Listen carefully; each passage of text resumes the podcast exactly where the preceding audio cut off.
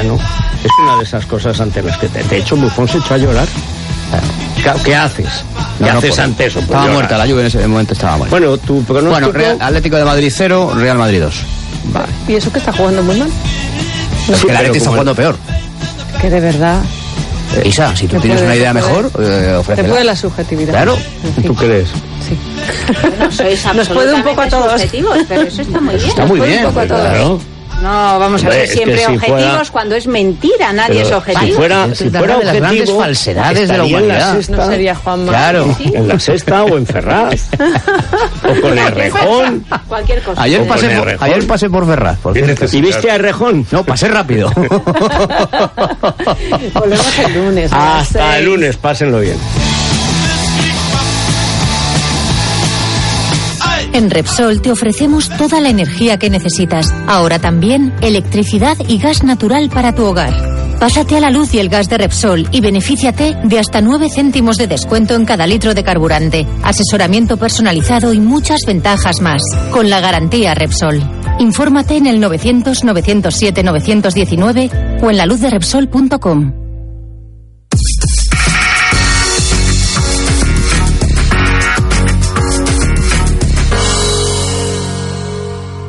Las 12 y un minuto, las 11 y 1 en Canarias. Es radio. Servicios informativos. ¿Qué tal? Muy buenas tardes. Muy pendientes seguimos de los movimientos de trasvase de Unidas Podemos a Más País en el día en el que los dos diputados morados de Murcia han abandonado las filas de Pablo Iglesias. Abandono que estaba ya muy apuntalado, parece, con Íñigo Errejón, Alicia González. Porque a pesar de que Óscar Urralburu haya asegurado una y otra vez durante la rueda de prensa que ha ofrecido para explicar su marcha que desconocía si Más País se iba a presentar en Murcia, apenas una hora después de que finalizara esa comparecencia, el partido de Rejón ha confirmado que se presentará en Murcia con el propio Urralburu a la cabeza, dejando así a Podemos descabezado. Por ahora se hará cargo del partido Javier Sánchez, el único diputado de que la formación morada tiene en el Congreso por esta región. Todo mientras desde Andalucía Teresa Rodríguez exige tener más independencia y, si los resultados lo permiten, grupo propio en el Congreso. Así lo acaba de explicar. un grupo eh, vinculado directamente a Andalucía, que forme parte del Grupo Confederal de Unidas Podemos, exactamente en los mismos términos en los que están nuestros compañeros de En Común Podemos. Insistiré a los distintos agentes a los que estamos interpelando para tratar de encontrar ese acuerdo. También pide que las listas para las generales se rehagan desde Andalucía sin ser supervisadas por Madrid. Más asuntos, gracias Alicia. La ministra de Justicia en funciones, Dolores Delgado, ha lamentado hoy que los representantes políticos catalanes no se situaran ayer en contra de los posibles actos terroristas de los CDR encarcelados y ha recalcado que habría sido necesario escuchar un claro rechazo y condena, dice, de cualquier utilización de la violencia. Declaraciones en Onda Cero, donde ha criticado también esas resoluciones aprobadas por el Parlamento catalán en las que se legitima la desobediencia civil e institucional. Se pide la retirada de la Guardia Civil de Cataluña y se recuperan textos ya anulados por el Constitucional. La Guardia Civil, la Policía Nacional y los Mossos de Escuadra han sido fundamentales en la seguridad de los catalanes y las catalanas. Se han evitado atentados en Cataluña.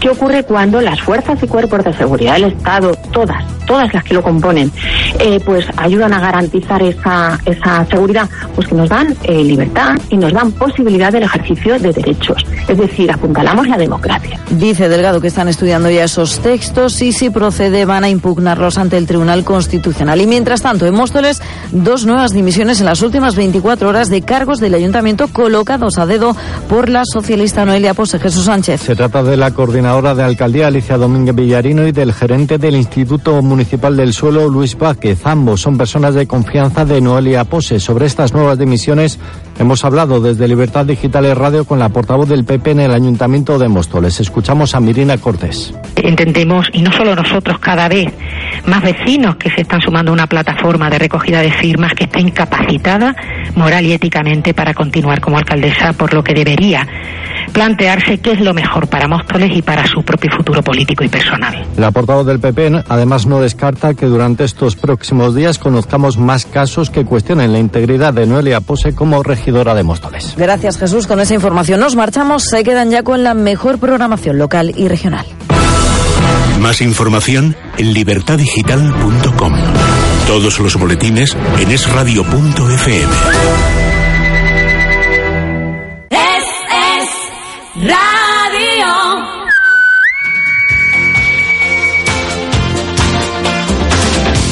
Desde Las Palmas de Gran Canaria, saludos, buenos días. Les habla Dulce María Facundo, la chica de la radio. Y póker de premios de la Lotería Nacional en Gran Canaria.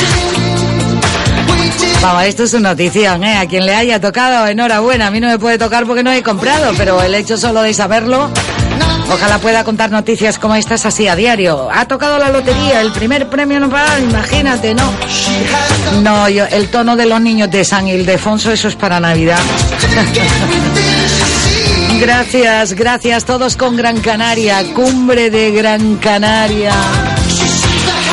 Cumbre de mi Gran Canaria con los gofiones Cristina Ramos, Geray Rodríguez, Marilia, los abandeños, cantadores y músicos de todas las islas.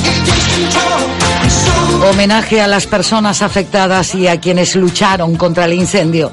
11 de octubre, 8 de la noche, Gran Canaria Arena. La entrada, 5 euros. No sé si vieron anoche Comando Actualidad de la primera, que hacía una valoración y entrevistaba a muchas de las personas que fueron afectadas por este voraz incendio.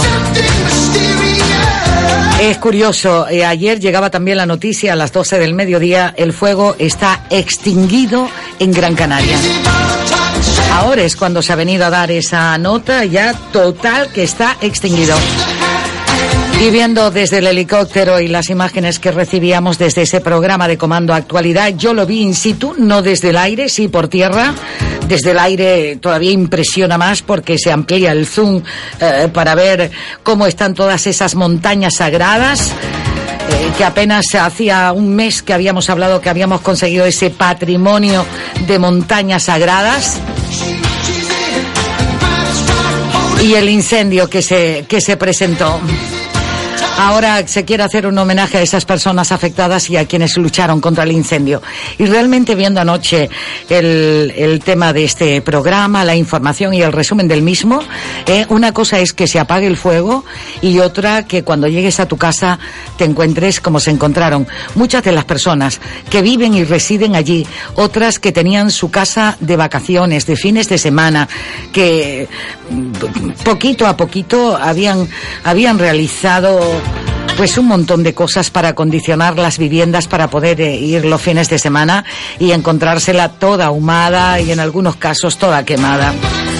Gente que recientemente había mm, pues rehabilitado su vivienda y sus cuevas eh, se vieron con ese problema. Y, y realmente que cuando ves este tipo de cosas es cuando te das cuenta que dice, fíjate, se logró por un lado apagar el fuego en toda esa zona y lo inmaculada que están las viviendas, porque en algunos sitios los cortafuegos hizo que el fuego no llegara y por otro lado que no se acercara. Eh, Lo que es el día después.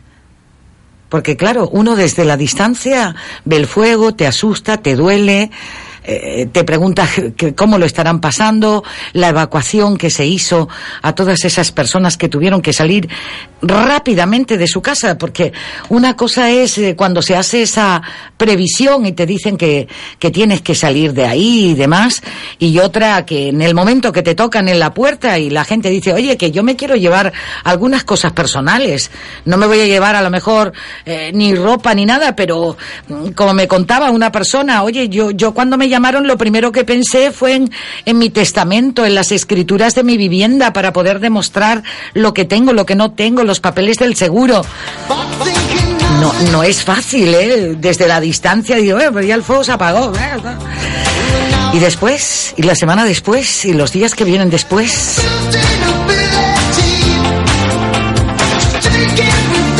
Están ahí intentando salir de esta situación poco a poco, con un buen ingrediente positivo, pero solo hay que pasarlo en sus propias carnes para saber por lo que han luchado y por lo que están luchando.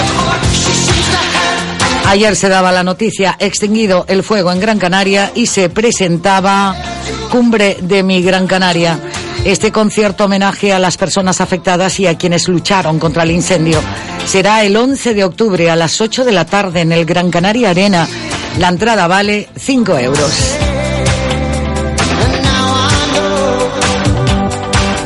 Pasan nueve minutos de las once de la mañana en Canarias. Vamos a repasar titulares a esta hora.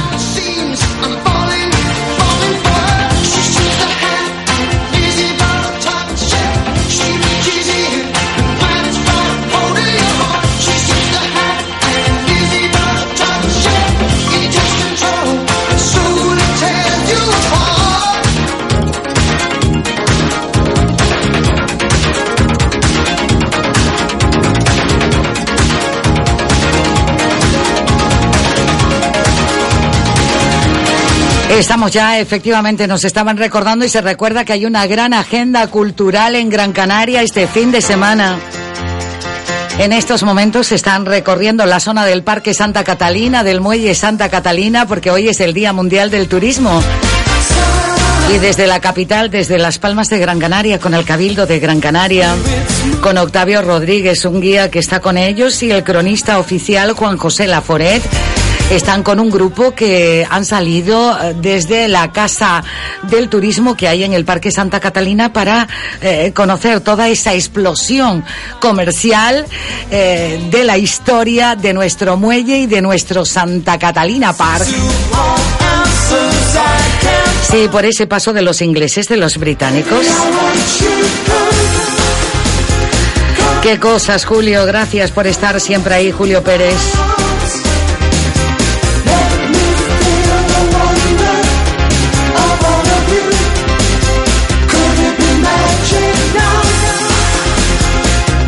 Vamos a los titulares de Canarias 7. Canarias volvería a cifras turísticas del 2015 en el peor de los escenarios.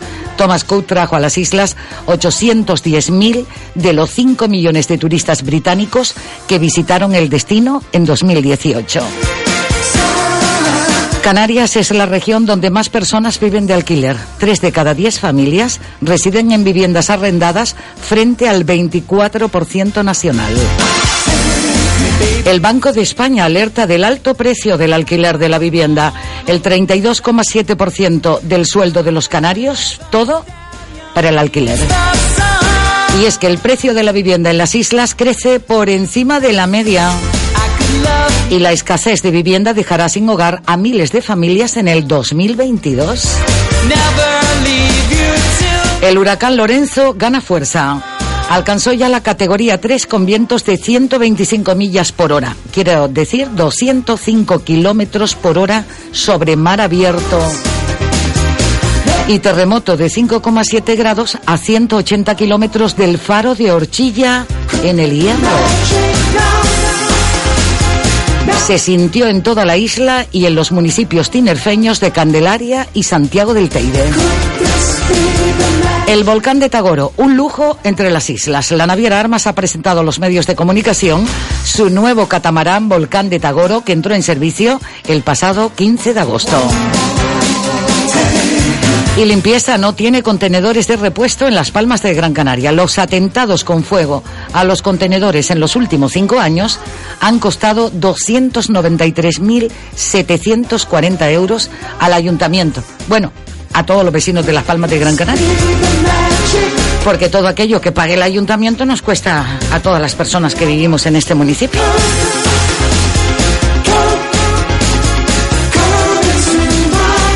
Hospitén celebra sus primeros 50 años. Comenzó su actividad en 1969 en el puerto de la Cruz y cuenta en la actualidad con una veintena de centros médicos hospitalarios. Y un perro burletero tomará balsequillo, sí, sí, y un mediador entre bomberos y el cabildo. Los bomberos del Consorcio de Gran Canaria y el Cabildo Insular inician este viernes una nueva senda de diálogo.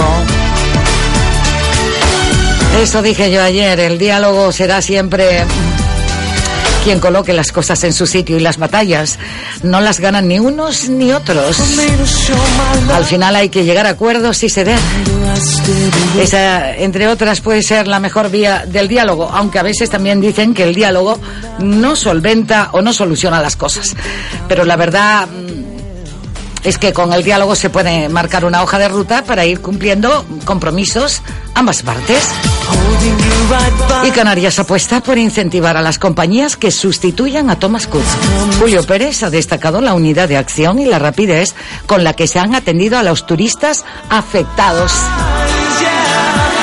Y el rector Rafael Robaina, el rector de la Universidad de Las Palmas de Gran Canaria, al gobierno le ha dicho, estamos llegando a un punto de no retorno. Rafael Robaina ha reclamado al presidente del Ejecutivo Canario inversión para renovar las plantillas de la Universidad de Las Palmas de Gran Canaria. Y también ha reclamado Rafael Robaina tener el mismo presupuesto la Universidad de Las Palmas de Gran Canaria que tiene la Universidad de La Laguna.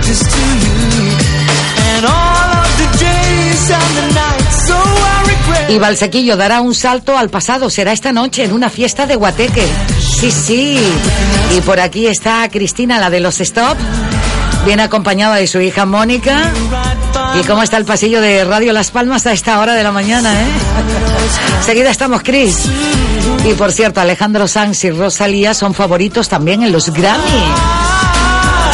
Alejandro Sanz, el cantante madrileño, aspira a ocho premios y a cinco la catalana Rosalía. También está nominado El Guincho y Mestizay y Olga Cerpa. A ver qué sucede. 11, 16 minutos de la mañana en Canarias. Nunca empezaste inglés porque... Si al final la gente quiere, con gestos y tal se entiende. Ni abriste el bar que te hacía tanta ilusión porque... Estarían todos los colegas allí, que si cierra más tarde, que se invita a una, no. Sabemos lo difícil que es empezar, por eso ahora lo tienes fácil. Ya no tienes excusa para empezar a hacer tus planes. Llévate un SEAT Ibiza por 9.900 euros, solo en Canarias. Start Moving. Spar Gran Canaria. Comprometidos con lo nuestro. Además, hasta el 3 de octubre tenemos carne de cerdo troceada a 4,99 euros el kilo. Y queso mezcla la viejita Bolaños, 410 gramos a solo 3,25 euros. Spar Gran Canaria. Siempre cerca de ti. En Boleca Autocentros Bulco somos especialistas en mecánica y neumáticos. Hasta el 30 de septiembre cambio de aceite más filtro gratis desde 35 euros. Ah, visita nuestra web boleca.com y mira qué precios en neumáticos Dunlop y Devica. 205 barra 55 R16 91 V desde 42 euros. 928 18 34 60. Por la compra de cuatro neumáticos llanta 17 o superior, llévate un regalo. Boleca Autocentros Bulco, Las Palmas Tel de Yarinaga, marcando huella.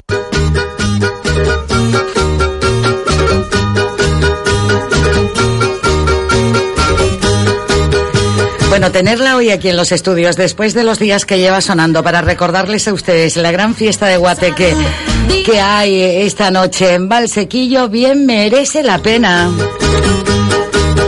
A ver cuántas cosas. Salud,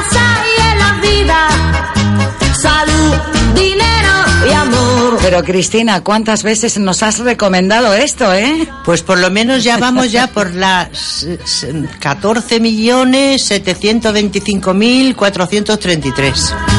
¡Salud! Cristina, esto es una satisfacción que vamos. Las cosas Y qué bueno escucharte aquí, tenerte ahora tan cerca dentro de la radio y la gente que te ha escuchado también a través de la radio, a 45, a 33, todas, en todas las revoluciones, Cris, ¿eh? Es una maravilla, de verdad. Y es una maravilla, pues, porque yo estoy súper contenta, ¿no? Lo siguiente. O sea, y se, creo que se me nota porque yo, so- bueno, yo soy un poco payasa, ¿eh? Las cosas como son. Pero depende de dónde, pues no lo soy tanto. Y Ah. aquí me das la confianza, pues, de ser como soy exactamente.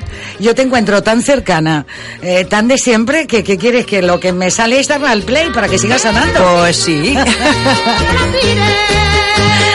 Lo que se va a vivir esta noche. Los stop eh, solamente es el nombre, porque no han parado y tú no has parado. Yo ¿eh? no he parado, gracias a No Dios, parado, hasta el Cristina. momento no he parado. Yo quería ya este año que fuera el último. Uy. Y retirarme como Karina, pero me parece que como somos dos payasas iguales, ella dice me retiro y no la dejan, y a mí tampoco. viene porque el que guarda siempre tiene el que tenga un amor. ¿En qué ha cambiado el modelo de cómo escuchamos radio, de cómo se escuchamos y seleccionamos la música, Cristina, para ti? La radio va a ser siempre igual, porque O sea, mira, la radio tiene un hándicap que es el siguiente. Como no te ven, tienes que tener una voz preciosa como la tuya y saber preguntar y saber contestar también con el cariño y el corazón. Y, y la radio, la radio, cuando salió la televisión dijeron, uy, se acabó la radio, tararí que te vi. Sin radio no funcionamos. 1999, cuando llegó, se lamentó. Bueno, la gente en Valsequillo está ya esperándote con unas ganas. Mira, hay peluqueros, peluquerías, estética, eh, diseñadores de vestuario. Lo que te digo, ¿eh? Ay, pues yo iré prontito para que los peluqueros me... Uy, los peluqueros, me sale ahí.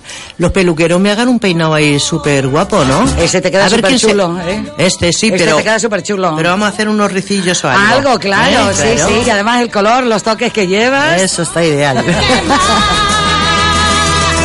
Y ese turista de 1.999.999, ¿cómo sonó? ¿Fue un hit parade? Sí lo fue, sí lo fue. número uno. En Palma de Mallorca. Además, fíjate que nadie se lo esperaba y fue premio del, del de no, sé, no me acuerdo qué premio fue, pero fue un premio. No el primero, pero uno de los buenos. Y entonces eh, no ha parado de sonar, porque donde voy siempre me la recuerdan. Y te lo piden y la gente tararea y te hace el coro de voces. Sí, lo que pasa es que la, la, la canción es dificililla de cantar. Yo me acuerdo que hice, que hice un programa de televisión que una de las chiquitas que estaba allí, que me hacían el, la coreografía y todo eso, la hicieron cantar esta canción. Y cuando iba por el pasillo, Lorena, Lorena que es una chica que canta de maravilla, pues me dice, oye, ¿dónde respirabas? Y digo, ¿dónde podía? Porque es que es súper difícil. El que hizo la canción no se acordaba que había que respirar en ella. Y que era una persona, no Exacto, un ordenador. exacto, evidente. El que tenga un amor, que lo cuide, ¿Qué rincón te falta por, por recorrer, eh? Porque... Pues poco. Poco, ¿no? Poco. Por la parte de Rusia no he estado nunca, fíjate. Pero Italia, Francia y sobre todo Miami, mis cubanos de la vida, Ay. que son, son maravillosos. Y, y luego, pues, eh, todos los rincones míos de España y de Canarias. Cristina, ¿y para esta noche qué tienes preparado para este proyecto musical en la llegada al Guateque, en las fiestas de San Miguel, en Valsequillo? Me dijeron, me dijeron que tenía que ser todo muy divertido para que la gente saltara, cantara y bailara. Pero yo algo, algo así un poquito pausadito sí que voy a hacer. Y ya lo aviso desde aquí. Una de ellas va a ser con su blanca palidez, porque no me permiten que no la cante. Claro. Y la otra, un recuerdo a mi gran amigo Nino Bravo. Es un homenaje ese recuerdo, ¿eh? Por tu Sí, parte. Sí. Esos grandes éxitos también de Nino Bravo que vas a dar un paseo esta noche. Voy a, estar, sí, eh, voy a estar con él porque es que él me dijo un día desde, ayer- desde arriba que no me iba a dejar nunca abandonada. Y entonces, como yo sé que está aquí conmigo, pues ya me está diciendo, nena, a ver qué, qué dices tú de mí. ¡Hala! A cantar ver. esta noche. Allí donde vayas. Ahí estamos. Cristina y los Stop. Agradecerte tu visita también aquí en los estudios de la radio, el poder compartir contigo este, este momento. Oye, y el cuidar la voz así de esta forma, ¿cómo, cómo, lo consigues, nunca Cristina? jamás. Nunca. Nino Bravo. Ah. Nino Bravo me pone la mano aquí y ¿Sí? se me pone la voz divina. ¡Hala! Porque yo estaba con un catarro la semana pasada. Que vamos, susto tenía el que me llamaba desde aquí, nena, pero podrás, sí, podré, podré. ¿Tú crees que Y vas puedo. a poder estar? Y puedes. Pero oye una cosa que te voy a comentar. Yo te he dicho lo de la sorpresa. Ah, no me habías dicho nada que era una Ah, sorpresa. Que yo voy a tener esta noche una sorpresa. Ah, sí, ¿quién es? Pues mira, la tengo sentada aquí a mi lado. ¡Qué bueno! ¿Me lo presentas? ¿Me lo presentas? Ahora mismito. Ella se llama Mónica. Mónica, buenos días, bienvenida. Buenos días. ¿Qué, ¿Qué tal? Pues muy bien, aquí disfrutando de esta isla maravillosa y de su bueno. gente. Cuéntanos ¿qué, qué va a pasar en ese escenario esta noche con Cristina también ahí. Pues vamos a, a, a levantar a todo el mundo arriba y a animar el cotarro, como se dice. Y hacer una fiesta chula, ¿no? Una fiesta, Una mm, fiesta superior. chula, Sí. Superior y a cantar algunas juntitas y luego otras que te las vas a cantar tú sola porque Vamos. yo no puedo contigo. Ay, Cristina. No, no, entramos en simbiosis las dos. Vale, las Venga. dos hacemos. Hacemos las facilitas juntas y las difíciles te las quedas. Venga, yo salto, yo salto Cristina y tú sabe. hablas. Cristina sabe. El que tenga un amor que lo cuide. Mira que ha sonado esto, ¿eh? Wow. ¿Quién no se sabe esto para tararearlo? Además en la llevo, momento? esta la llevo con ahora con, con un arreglo, con un arreglo superior al, a, a este que está sonando. Suena mucho más bonito. Más potente, Sí, suena sí, todavía sí, más sí, potente. sí. Siempre Y tiene el, y el yo te daré también, lo llevo con un arreglo nuevo. ¡Hala! Y Mónica, en ese espacio que se sube al escenario con esta sorpresa esta noche en Valsequillo con motivo de las fiestas de San Miguel y de un buen guateque. Sí, sí, sí, sí. Haremos Así- cositas de la época de Guateque y, Sí, sí. y para que la gente se lo pase bien. Claro. Claro. Eso hemos venido. Pues, ¿cómo eran tus guateques, Cristina? Como, como los nuestros. Aquí se iba mucho a la azotea, porque tenemos buenas azoteas, buen tiempo, imagínate, yo no sé. A mí, a mí no me dio tiempo. Porque yo acompañaba a mi hermana, que me lleva seis años, la acompañaba porque mi padre en aquella época no la dejaba ir sola con el novio. Me suena eso. Eso te suena, ¿no? Y yo me iba a los guateques de mi hermana para sentada ahí en una silla viendo cómo mi hermana bailaba. Para Y controlar. yo, Para controlar. Sí, que no le metiera mano al otro. Y mi hermana me decía, vete para aquella esquina y yo me voy para la otra. Y luego engañaba a mi padre y ella iba porque...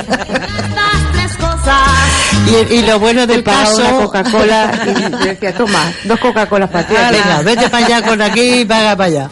Y, y lo, lo gracioso del caso es que luego yo empecé a cantar y yo amenizaba guateques, no los bailaba. Anda, Claro. Formabas parte. Es decir, tú eras el tocadisco. Ahí estamos. La voz en directo. y la que amenizaba el guateque. Evidentemente. Yo iba a los guateques de los Mustangs y los Sirex de Ala, Barcelona. Ella sí que sabía. Salud, y amor. Oye, dártela una vez más esta bienvenida y has visto con qué cariño. Te queremos por aquí, que llevamos desde que esto está confirmado que no parara de sonar aquí en la radio. Ole, ole, qué bonito. Mónica, y a ti desearte lo mejor y, y bueno, es que ya lo transmites con tu sonrisa, las ganas de subirte al escenario y la química y el feedback eh, que hay entre tú y Cristina, ¿eh? Claro. Entre madre e hija. Nos conocemos que de toda la la vida.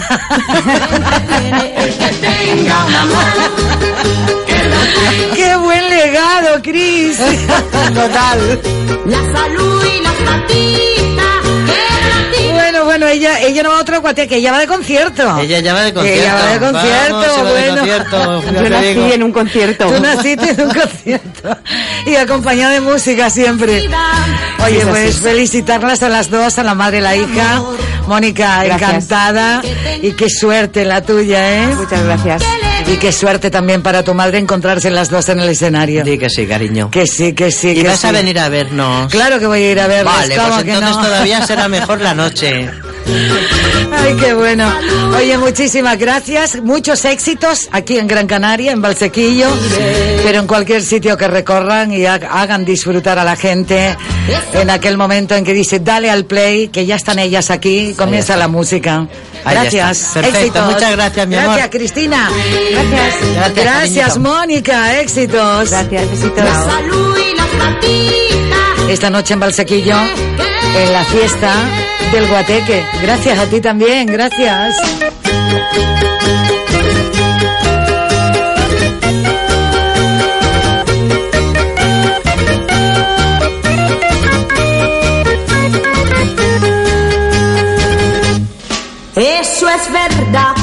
Eso conviene, porque el que guarda siempre tiene el que tenga un amor. Que lo cuide, Que lo cuide. A ver, Mónica. La salud y la platita, que no la tire, que no la tire. ¡Chimpán! No tengo palabras, mi cuerpo se ha estremecido.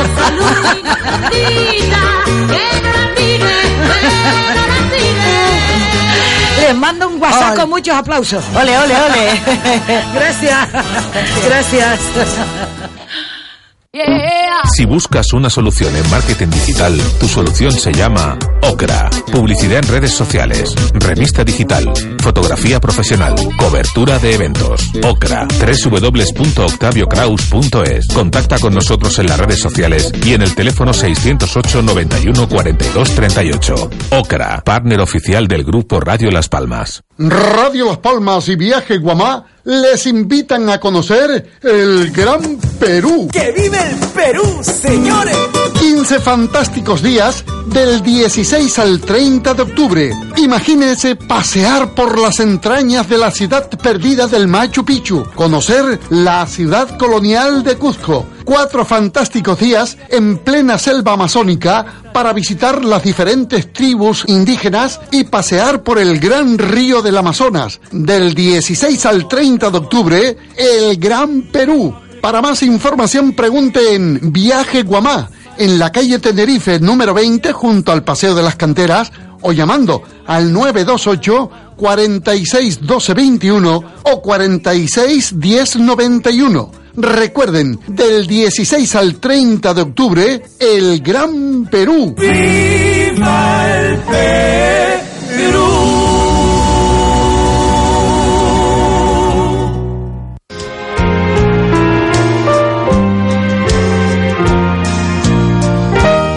Me encanta, mujeres, y estamos aquí. Con toda la fuerza que nos permite cada una en su profesión y en lo que vamos a compartir, porque estamos compartiéndolo en la radio. Microrelatos de miel. Charter 100 Gran Canaria. También Lanzarote, Tenerife y Melilla. Aquí un pequeño extracto de Gran Canaria. La cita esta tarde en el gabinete literario a las siete y media. Todas estas mujeres tienen mucho que aportar y están aportando a la sociedad. Gracias a Francesca Hernández que me hace de hilo conductor para contactar con todas ellas. Francesca, saludos, buen día.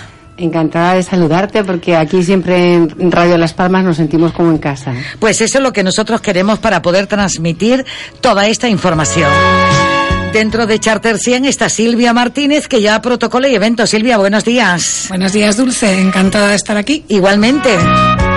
También está Alcira Nieves Saavedra, que es escritora y forma parte de la Comisión de Cultura. Alcira, bienvenida. Buenos días, Dulce. Buenos días.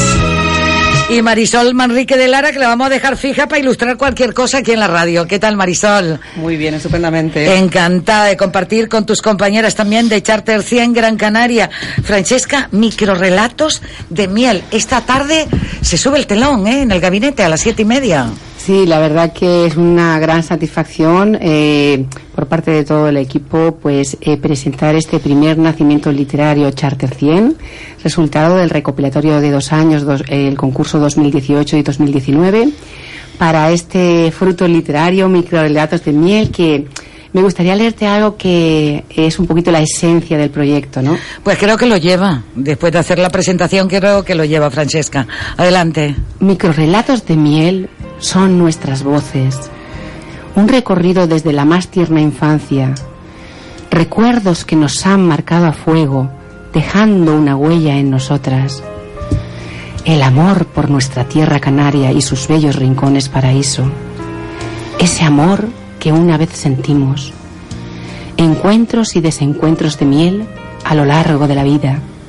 Nuestras costumbres, el calor del hogar, el legado y el referente de nuestras madres y abuelas. Nos cuestionamos el sentido de la vida, el cambio, la muerte, el valor y el papel de la mujer entonces y ahora. Nos admiramos de esa ternura y esa fuerza femenina. Siempre está y nos acompaña en todo lo que hacemos, desde un guiso hasta un poema. Y queremos que así sea a lo largo del tiempo.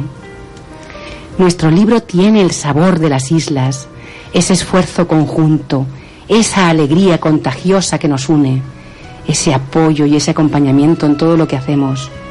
Y más allá de las islas, cualquier mujer de fuera es una de nosotras, no se siente extranjera. Agradecemos a todas esas voces su valentía, su cariño, el atreverse a ser ellas mismas delante de un papel sin miedo, el sumarse sin ninguna duda a este sentir de miel. Hemos elegido este corte de la Bien Rose para este encuentro que tenemos aquí. Bueno, con ilusión ya para vivir este momento esta tarde, Silvia. Sí, estamos muy ilusionadas, ha sido un trabajo duro, pero que ha dado unos frutos preciosos. Y yo espero veros a todos esta tarde allí. En esta cita, Alcira, eh, una cosa es trabajar a nivel interior y otra es cuando ya es público, como en la radio y en la cita para esta tarde en el gabinete literario, ¿eh? Sí, estamos entusiasmadísimas y allí les esperamos a todos. Es cierto que no es lo mismo trabajar para el público que trabajar pues simplemente dentro de la comisión, pero es lo que estamos esperando ahora, ver el fruto y creo que va a ser bastante grandioso. Marisol Manrique de Lara, lo mismo algo de seda y lo pinta en color eh, para poderlo lucir en cuerpo y alma, como eh, ilustra estos micro relatos de miel, que es el libro que van a tener al alcance con cada uno de lo que nos traen hoy una breve sinopsis. Por ejemplo, Alcira nos trae este micro relato. El suelo de la estancia destinada a la cocina era de ripios y sobre ellos extendían la estera que servía de mesa. En una esquina, sobre unos teniques que hacían las veces de fogón, reposaba un caldero tiznado, único mobiliario. Burgados, chirrimiles, lapas cogidos en la mañana, zancochados y humeantes, caían regados a lo largo de la estera. En el centro, el lebrillo con las pellas de gofio, un tazón con mojo y unas cebollas. Sentados a ras, el padre bendijo la mesa y dieron gracias a Dios. Un día más tenían algo que llevarse a la boca. Marisol Manrique de Lara. Bueno, como yo siempre parto de un, un folio en blanco, de un lienzo en blanco, mm, para mí es el es perfecto porque te da todas las posibilidades. Como no hay nada marcado, eres totalmente libre para hacer lo que tú quieras, ¿no? Así que con este atrevimiento que me da el no ser escritora, pues aquí voy a leer yo mi micro relato, que se llama Encuentro. En una ciudad que aún no les gustaba, en un día gris en que salieron por puro compromiso, en el lugar más inesperado se encontraron.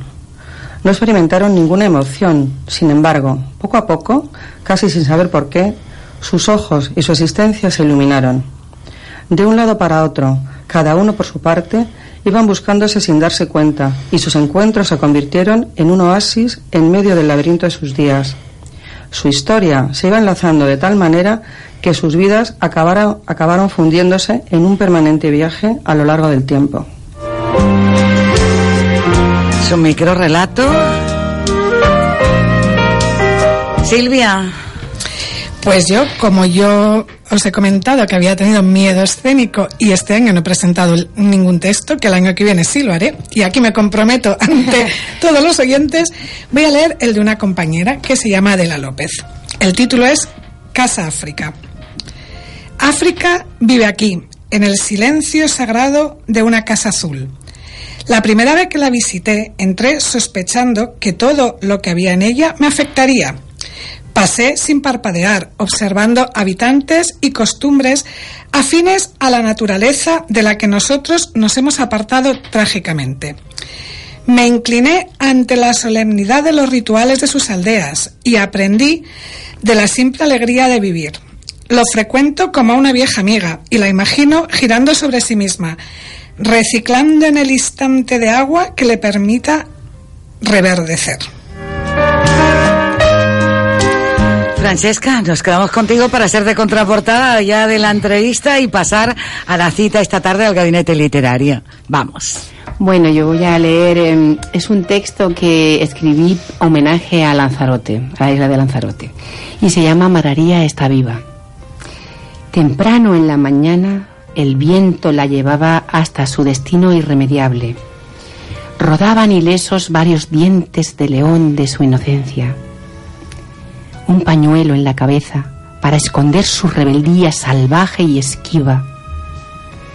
Mujer isla, brasa encendida, malpaíses surcan su alma tras esos ojos de miel escarchada y verdad de arcilla. El mar no pudo devorar tanta belleza. la besaba e intentaba apresar sus jóvenes senos de arena. Ella solo bebía sorbo a sorbo la luna y luego desaparecía. Algunos dicen haberla visto al atardecer caminar por la orilla de San Borondón.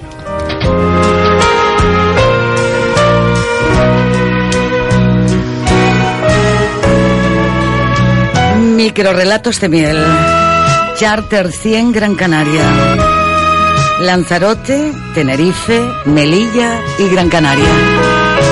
Y esta tarde más en el gabinete literario a las siete y media. Marisol Manrique de Lara, Alcira Nieves Saavedra, Silvia Martínez, Francesca.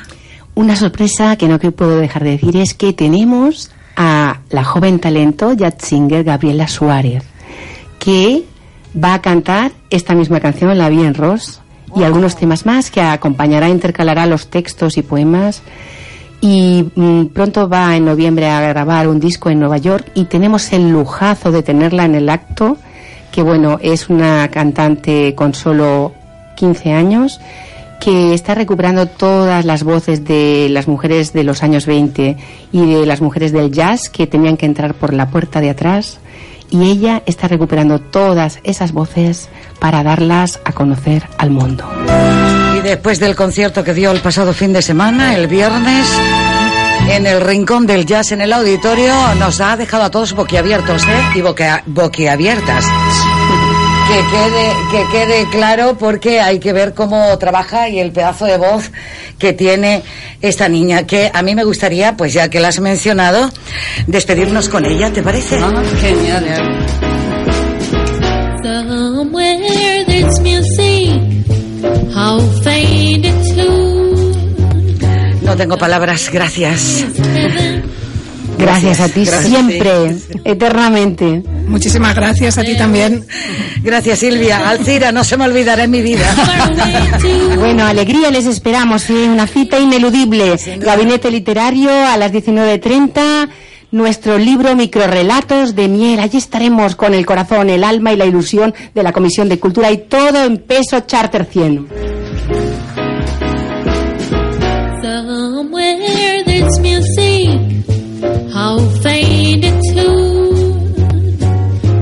Somewhere there's heaven, how high the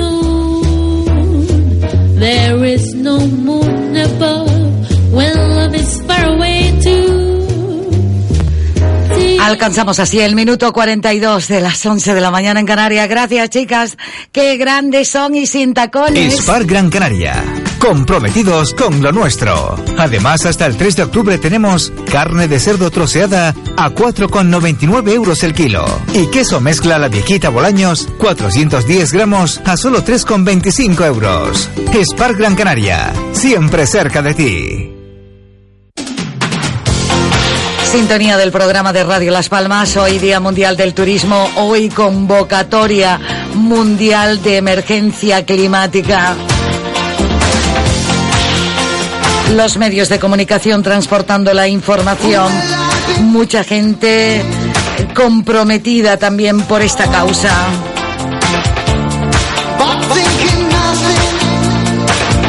Sonidos que llegan desde Alemania. Sonidos que llegan desde, Alema- desde Alemania para convocar desde la radio alemana, invitando a sus compatriotas y que participen en esta convocatoria.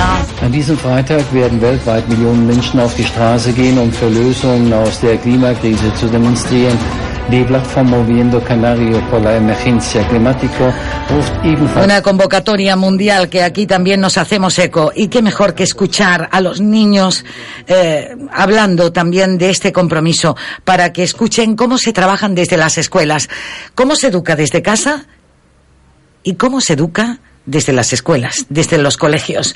Pues hemos cogido el alumnado del CEIP Santa Bárbara, en la Minilla, que también está Elías Guanarteme al lado.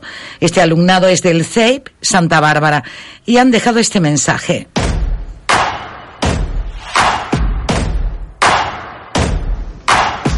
Este viernes 27 de septiembre se realizan en España distintas movilizaciones en defensa del planeta Tierra. El CEIP Santa Bárbara se une a esta convocatoria internacional por el clima donde habrá movilizaciones en los centros de trabajo y en las calles. Desde la Asamblea 27S Gran Canaria se ha invitado a todos los centros educativos de Gran Canaria a sumarse a la lucha contra el cambio climático, realizando actividades informativas y formativas tanto del alumnado como el personal del centro para poder afrontar un futuro deseable para las actuales y nuevas generaciones. Por ello, en nuestro cole hemos hecho un pequeño acto para ese día, en el que queremos pedir que se declare el estado de emergencia climática. Oye María, ¿has visto las noticias? Sí, David, nuestro planeta se está calentando. Hay que ayudar, María. Tienes razón, están pasando muchas cosas por la contaminación, como la deforestación. ¿Qué es la deforestación? Es la extinción de las plantas de la Tierra. Estoy harto de que el mundo se esté sobrecalentando y nosotros estamos aquí sin hacer nada mientras nuestro planeta se va destrozando por la contaminación. Estoy de acuerdo.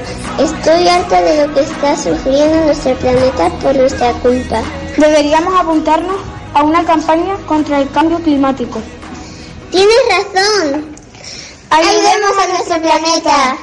Como María y David, deberías ah, sumarte a la lucha contra el cambio climático. Y no solo por las razones de María y David, sino porque hay millones de razones. Por ejemplo, aumenta el nivel del mar, olas de calor, tormentas asesinas, sequía, especies en extinción y desaparición de glaciares. ¿Quieres que nuestro planeta se pudra por nuestra culpa? Únete y juntos podremos demostrar que podemos arreglar el daño que hemos producido a este planeta. Únete a nuestra campaña del Save Santa Bárbara. La Tierra está en crisis.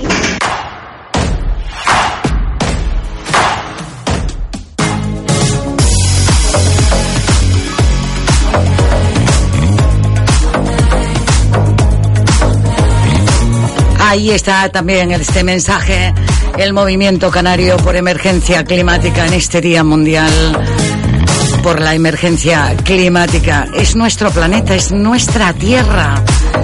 Esta y el resto, donde está el resto de las personas del mundo, del globo. Y después de escuchar las voces de este alumnado del CEI Santa Bárbara, por esta causa en todo el mundo hay una convocatoria mundial, hoy viernes 27 de septiembre. Mi compañero Adolfo Padrón me está esperando. Adolfo, saludos, buenos días. Él pertenece a este movimiento aquí en Canarias. Buen día, Adolfo. Buenos días, Dulce. Adolfo, cuéntanos eh, la verdad, eh, la convocatoria, la gente unida, las redes sociales, el mundo. Ahí he sacado un corte también de ese mensaje de los alemanes con el sonido para esa convocatoria de sus compatriotas eh, aquí en Canarias. Mira, eh, Dulce, eh, el- la verdad es que eh, comenzábamos la jornada de hoy desde el movimiento con una gran expectación de que iba a ir sucediendo, pero la expectación poco a poco se va convirtiendo en emoción por todos estos gestos que se empiezan a sumar. Eh, desde los centros educativos se nos está haciendo llegar imágenes, contenidos de actos que en algunos casos son absolutamente, eh, vamos, eh, improvisados hoy para, para solidarizarse, para poner de manifiesto que también se siente como propia esta llamada de atención, esta reivindicación, ¿no? Y nos empiezan a llegar también las informaciones relativas al este de nuestro planeta, a nuestras antípodas, donde ya se han ido celebrando movilizaciones, ¿no? Desde Nueva Zelanda, Australia, en distintos lugares y realmente asombrosa la participación de la gente. Con lo cual, eh, bueno, pues veremos qué va, qué ocurre en nuestro país y particularmente en Canarias. Eh, de verdad que eh, eh, estamos empezando a creer que va a ser histórico, sinceramente, Dulce. Pues sí, que pasa la historia, que se escriba con letras grandes y que luego, inmediatamente después, pasar a la acción. Porque a veces parece que se hacen las convocatorias y demás, aunque ya hay un compromiso por parte de la sociedad civil. También se tiene que ver mm, desde donde corresponde en las administraciones públicas, Adolfo. Sin duda, y es una de las intenciones, uno de los objetivos, además de esta movilización mundial y también en Canarias.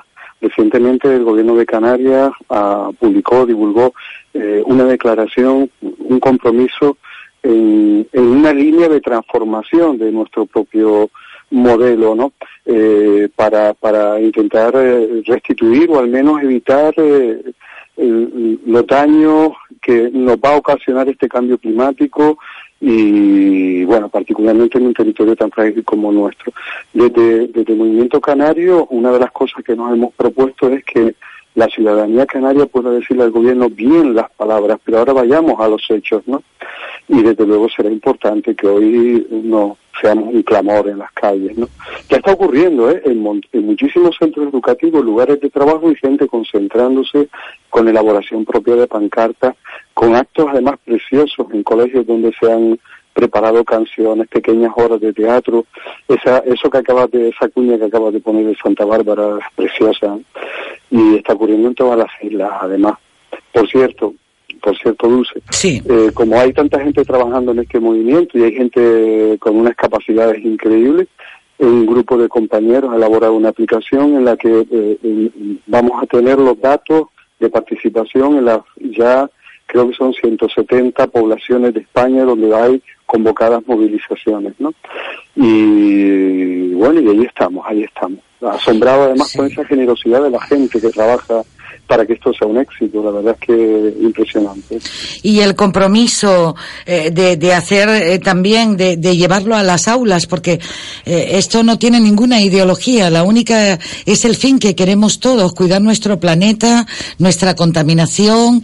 Aquí hablaba Esther en estos días, cuando estuvo Esther, Pedro Pablo y Pepe Navarro del movimiento, como comentaban las 4,5 millonadas de partículas que nos contamina el medio ambiente cada día, Adolfo. Sí, sí, los datos eh, son eh, incluso eh, más dramáticos de lo que hasta hace unos meses se pensaban que íbamos a poder eh, pues, pues eh, valorar eh, a estas alturas de año, ¿no? Y, los, y las consecuencias también, fíjate, un dato, eh, los servicios meteorológicos están mirando de reojo ahora mismo un huracán en el centro del Atlántico, se llama huracán Lorenzo, que, bueno, se presume que no va a llegar a nuestras islas, no, no, no, no seamos alarmistas, eh, la predicción es que no, pero, pero que es el, el huracán, eh, digamos, mayor eh, desde que se tiene registro en esta zona del Atlántico, ¿no? Y además, por cierto, desde hace varios años se está produciendo un fenómeno muy curioso, huracanes que se originan en la costa este del Atlántico y se dirigen al Caribe, a esa zona tropical, pues, pues en algunos casos están cambiando su dirección y nos afectan. Recordemos aquel delta, ¿no? Todo eso tiene que ver con ese daño que hemos ido generando, acumulando en el planeta y que los científicos eh, ya indican eh, con las manos eh, en la cabeza que, bueno, que eh, tenemos que actuar, sin duda, tenemos que actuar. Pues Adolfo, vamos a seguir eh, actuando en esa convocatoria para hoy. Hay quienes a las 12 del mediodía ahora van a ser paradas, se van a poner camisetas verdes y también esta tarde en el Parque San Telmo, 6 de la tarde. a las seis de la tarde. Y ojalá, hay otra, por cierto, en nuestra isla hay otra importante manifestación en Maspalomas, convocada a la misma hora, eh, y en prácticamente todas las islas, incluso la graciosa, mm, la graciosa, con una cartelería, por cierto, de lo más eh, preciosa, permíteme el término, muy bonita, muy original. Y, y bueno, en Gran Canaria, la principal, San Telmo, como bien dices, a las seis de la tarde, y ojalá, ojalá que seamos tantos, yo esto ya lo digo como un mantra, que esa concentración no pueda moverse porque porque la cola se une con el principio, ¿no? Ojalá. Después de ella va a haber eh, actos reivindicativos, pero también festivos con un- un- algunas actuaciones musicales, lecturas de poemas, etcétera, etcétera. Y bueno, va a ser una jornada muy bonita, lo está haciendo ya. Lo está haciendo ya y lo importante es participar y, y que sirva esto para seguir concienciando a los adultos y a los más peques que nos darán siempre ejemplo al resto, ¿eh? Ah, sin duda, sin duda. Ellos son además con todo el derecho del mundo en este momento la vanguardia, porque si el futuro eh, nosotros lo tenemos eh, como un legado a transmitir, ellos entienden que ya les pertenece. Pero mm, a su vez también van comprendiendo mejor incluso que los adultos que el papel que le corresponde es preservarlo para los siguientes. Con lo cual eh, debemos aprender mucho de esa juventud y de esa infancia, ¿no? sin duda. Y del Eh, papel, del papel que hacen los docentes también en, lo- en, el- en el colegio, en los colegios y en los centros universitarios, eh, no solamente está la enseñanza de los temas que se abordan con los libros, sino que también hay otra que es medioambiental y también cultural y, y sobre todo los valores de, de las personas. Adolfo. En la parte que me toca, que sabes que soy docente, bueno, pues eh, contentísimo de poder participar en esa labor y, y además no nos queda otra, eh, no nos queda otra. Eh, Dulce, solo quería añadir una, una cosita, ¿no? Sí. Y es que tú comentabas antes, bueno, eh, esta manifestación es importante, pero no se va a quedar ahí. Efectivamente, desde el principio y a nivel global se ha interpretado este esta movilización como el inicio de una campaña de acción porque no puede ser flor de un día. El tema es tan importante y no se va a solucionar solo con manifestaciones, pero sí es el camino. Eh, y a partir de este 27 de septiembre seguro que va a haber nuevas convocatorias, seguro que va a haber eh, muchísimo en relación a este tema. Seguro, Adolfo, yo estoy convencido. Adolfo Patrón, Padrón quería decir, casi te digo patrón. con, con T en vez de con D, en vez de con D, pero ahí es donde se nota que estamos al 100% en directo y en este compromiso. Adolfo, que nada, que sin ánimo de incordiar para hacer honor también al título del programa que llevas aquí en esta casa en Radio Las Palmas, en el compromiso para esta tarde en ese Día Mundial de Emergencia Climática.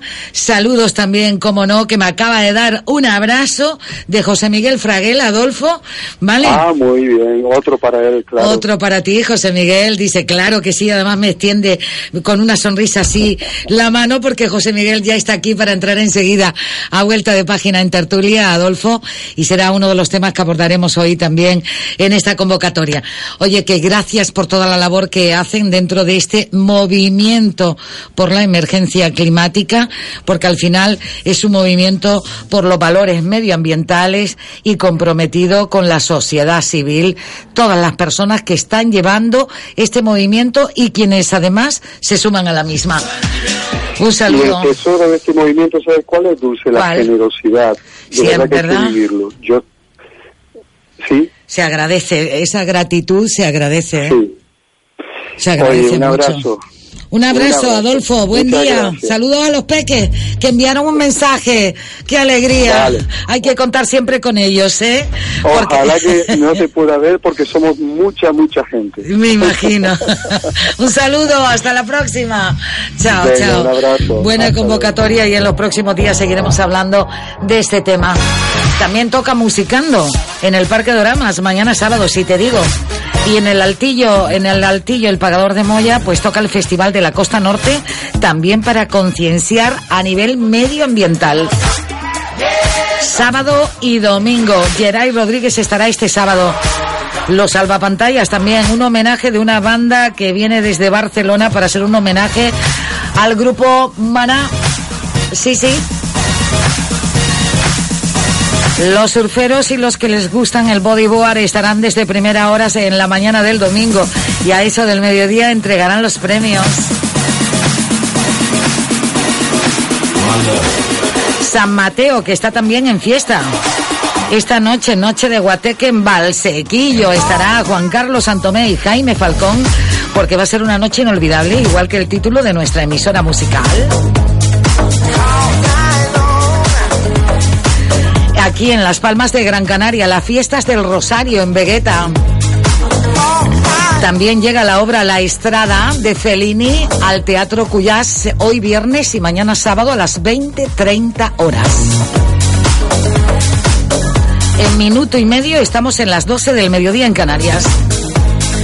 En Arucas, en la costa, en el puertillo, se va a seguir viviendo sus fiestas en honor a Nuestra Señora de Santa Lucía.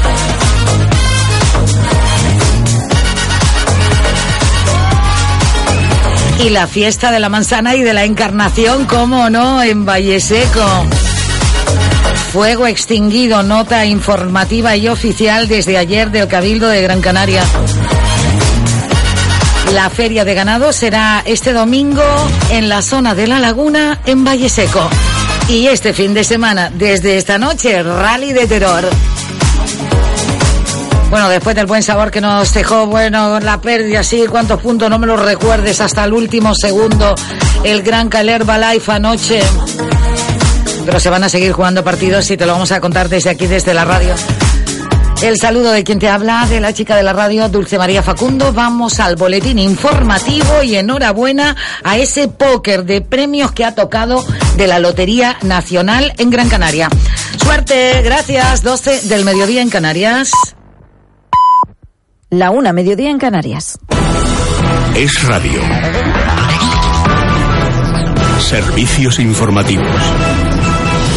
Saludos, muy buenas tardes. Atención porque ya conocemos la fecha en la que el Tribunal Superior de Justicia de Cataluña va a juzgar a la anterior mesa del Parlamento catalán por la consulta ilegal del 1 de octubre. Miguel Ángel Pérez, muy buenas tardes. Buenas tardes. Según ha comunicado este viernes el Tribunal Superior de Justicia de Cataluña, los exmiembros de la mesa del Parlamento catalán, Ana Simó, Simona Barrufet, Lluís Colominas, Lluís Guinó, Joan Josep Nuet y la exdiputada de la CUP, Mireia Boya, se sentarán en el banquillo de los acusados por un delito de desobediencia los días 19, 20, 21 y 22 de noviembre. El juicio se celebrará en sesiones de mañana y tarde desde las 9 horas. Se trata de la parte de la causa del referéndum ilegal del 1 de octubre que se desgajó del Supremo para ser juzgada en el TSJ de Cataluña. Gracias, Miguel Ángel. Sobre la resolución ayer en el Parlamento de Cataluña acaba de hablar la líder de Ciudadanos en esta comunidad, dice Lorena Roldán, que es indignante que se jalee a terroristas mientras se expulsa a los demócratas Pleno y se pregunta qué tiene que pasar para que Pedro Sánchez lo impida. Y mientras todo esto pasa, el señor Sánchez sigue sin hacer absolutamente nada. El presidente del gobierno tiene desamparados y abandonados a los catalanes. Yo le pregunto al señor Sánchez, ¿qué más tiene que pasar en Cataluña? ¿Qué tiene que haber? ¿Una desgracia? ¿Qué mensaje se les está enviando a aquellas personas separatistas radicalizados que optan por la vía de la violencia. ¿Qué mensaje se les está enviando cuando el señor Torra los alienta y los jalea y el señor Sánchez no hace absolutamente nada y mira hacia otro lado? Más en crónica política porque Íñigo Errejón ya tiene sustituto aquí en la Asamblea de Madrid, Lucía Guadalupe. Sí, es Pablo Gómez Perpiñá, hasta ahora presidente del grupo parlamentario, será el nuevo portavoz y Errejón ocupará el cargo de presidente que hasta ahora tenía Perpiña. El nombramiento se ha formalizado este viernes en la Cámara madrileña después de que Errejón anunciase el pasado miércoles que encabezará la candidatura de Más País a las elecciones generales del 10 de noviembre. Con este nombramiento, acordado por el grupo parlamentario, Gómez Perpiñá se convierte así en el portavoz parlamentario más joven de la Asamblea en esta legislatura y dará continuidad a la actual actividad de Más Madrid en la comunidad. Gracias, Lucía. Y atención también en la capital, porque tenemos nueva polémica con Madrid Central. Ojo, porque los multados ahora son los residentes. A Becerro. Sí, Noelia, los propios vecinos del centro de la capital han recibido hasta 5.300 multas por acceder a su vivienda o a su comercio. Esta situación se ha producido por la mala gestión del Ayuntamiento de Carmena, quienes no avisaron ni recordaron a los vecinos que tenían que alegar ser residentes de la zona hasta el 30 de junio. Pero además eso se suma al cambio de gobierno del consistorio madrileño, quienes precisamente aplicaron una moratoria de las multas hasta el 8 de julio, por lo que la mala gestión de Madrid Central ha confundido a los vecinos que finalmente han visto cómo recibían esas multas y ahora el nuevo equipo de gobierno ha tenido que contactar con ellos por las sanciones y deberán alegar que son residentes. Gracias, Sara. Un sonido más que nos llega desde la crónica económica porque el líder de UGT avisa en Radio Nacional a la clase política de que no va a tolerar que se utilice la crisis económica que ya asoma para negarse a recuperar derechos laborales. Pepe Álvarez trabajando en una dirección muy concreta que es la de eh, ver si generamos en España eh, el clima eh, que permita que las recuperaciones que hay que hacer, tanto de derechos laborales como de derechos sociales, pues en una situación de crisis, de precrisis, parezca que no por el mero hecho de ser. Y además ya lo estaré escuchando, sonido en directo que nos llega desde el Palacio de la Moncloa, donde acaba de dar comienzo la rueda de prensa posterior al Consejo de Ministros. Respeto a las leyes de la democracia y a los principios del Estado de Derecho, uno de cuyos fundamentos básicos es la separación de poderes. La Guardia Civil Palabras de la ministra portavoz Isabel Cela, que ha exigido al presidente catalán Quim Torra que deje de poner en duda, ha dicho, la separación de poderes. También ha asegurado que no van a permitir ni el ataque al Estatuto de Cataluña ni tampoco a la Constitución española. Titulares que les vamos a resumir en nuestro informativo nacional a partir de la una y media de la tarde en Es Noticia. Más información en libertadigital.com. Todos los boletines en esradio.fm.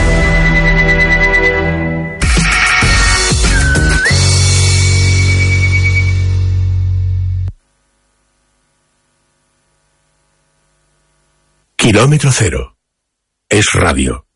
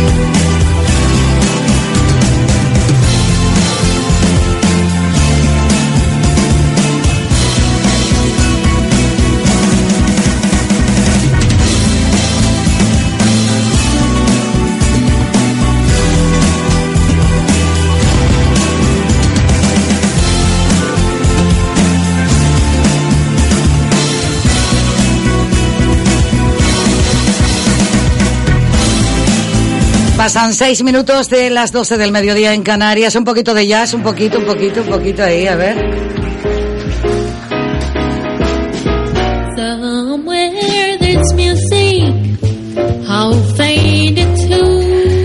Esta voz es de Gran Canaria, tiene 15 años. Se llama Gabriela Suárez. Lo que oye, sí. Es increíble. El pasado viernes dio un pedazo de concierto en el Rincón del Jazz. En el auditorio Alfredo Kraus, acompañado entre otros por José Alberto Medina de la fábrica de la Isleta. Que por cierto, José Alberto, un saludo. Y sé que la programación termina en este fin de semana, ese Fábrica Fest Plus.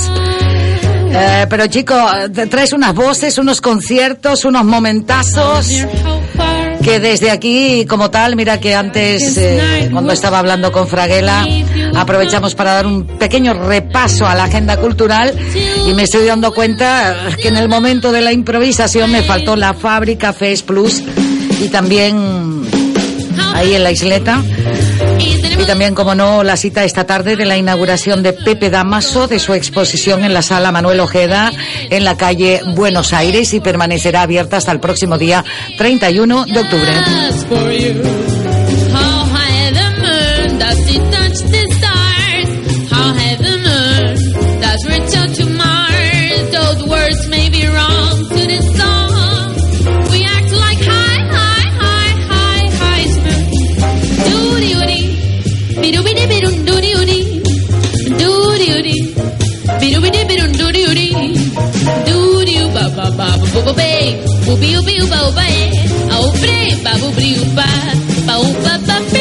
Bueno, mis compis estaban un poco aquí escuchando a, a Gabriela, estaban un poco ahí, ¿eh, Arcadio? Impresionado. Impresionado por La el timbre de voz, ¿verdad? Sí, me dice, yo te creo porque eres una mujer con mucha credibilidad. En la radio hay que tener credibilidad. Y me dice que tiene 15 años y que es de aquí, de Gran Canaria. Y De que Gran tiene Canaria. esa voz que parece, desde luego, de, con esa entonación y tal, pues la verdad que me he quedado mm, entusiasmado en, en seguir escuchándola. Así que suspendemos la tertulia. Y no- Lo que tenemos que hacer es estar pendiente de ver la próxima vez que tiene un concierto para escucharla. Sé que esta noche está en el gabinete literario, pero está en otro acto, pero bien merece la pena cuando nos enteremos, Isabel, Pues de sí. tirar, ¿verdad?, a, a Pues ese sí. lugar donde corresponda para, para poderla escuchar y disfrutar. Bien de jóvenes talentos tenemos en nuestra tierra, ¿no? Voces maravillosas y esta chica Gabriela, ¿qué más? Gabriela Suárez. Suárez. Pues muy talentosa. Eh, muy talentoso y además eh, no sé si coincide también eh, Fraguela en un sabor, este sonido como si nos trasladara a los años 30, José Miguel. A las noches del cabaret. Ah.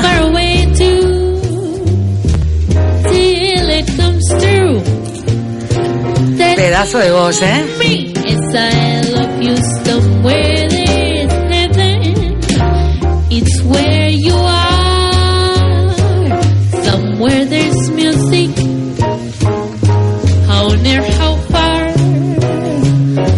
Darkest night would shine if you would come to me soon. Until you Bueno, pues vamos a, a lo que hemos venido o...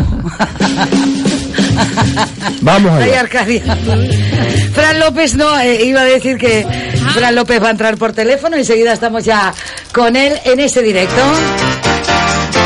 Isabel Guerra, Arcadio Domínguez y José Miguel Fraguela están aquí en los estudios.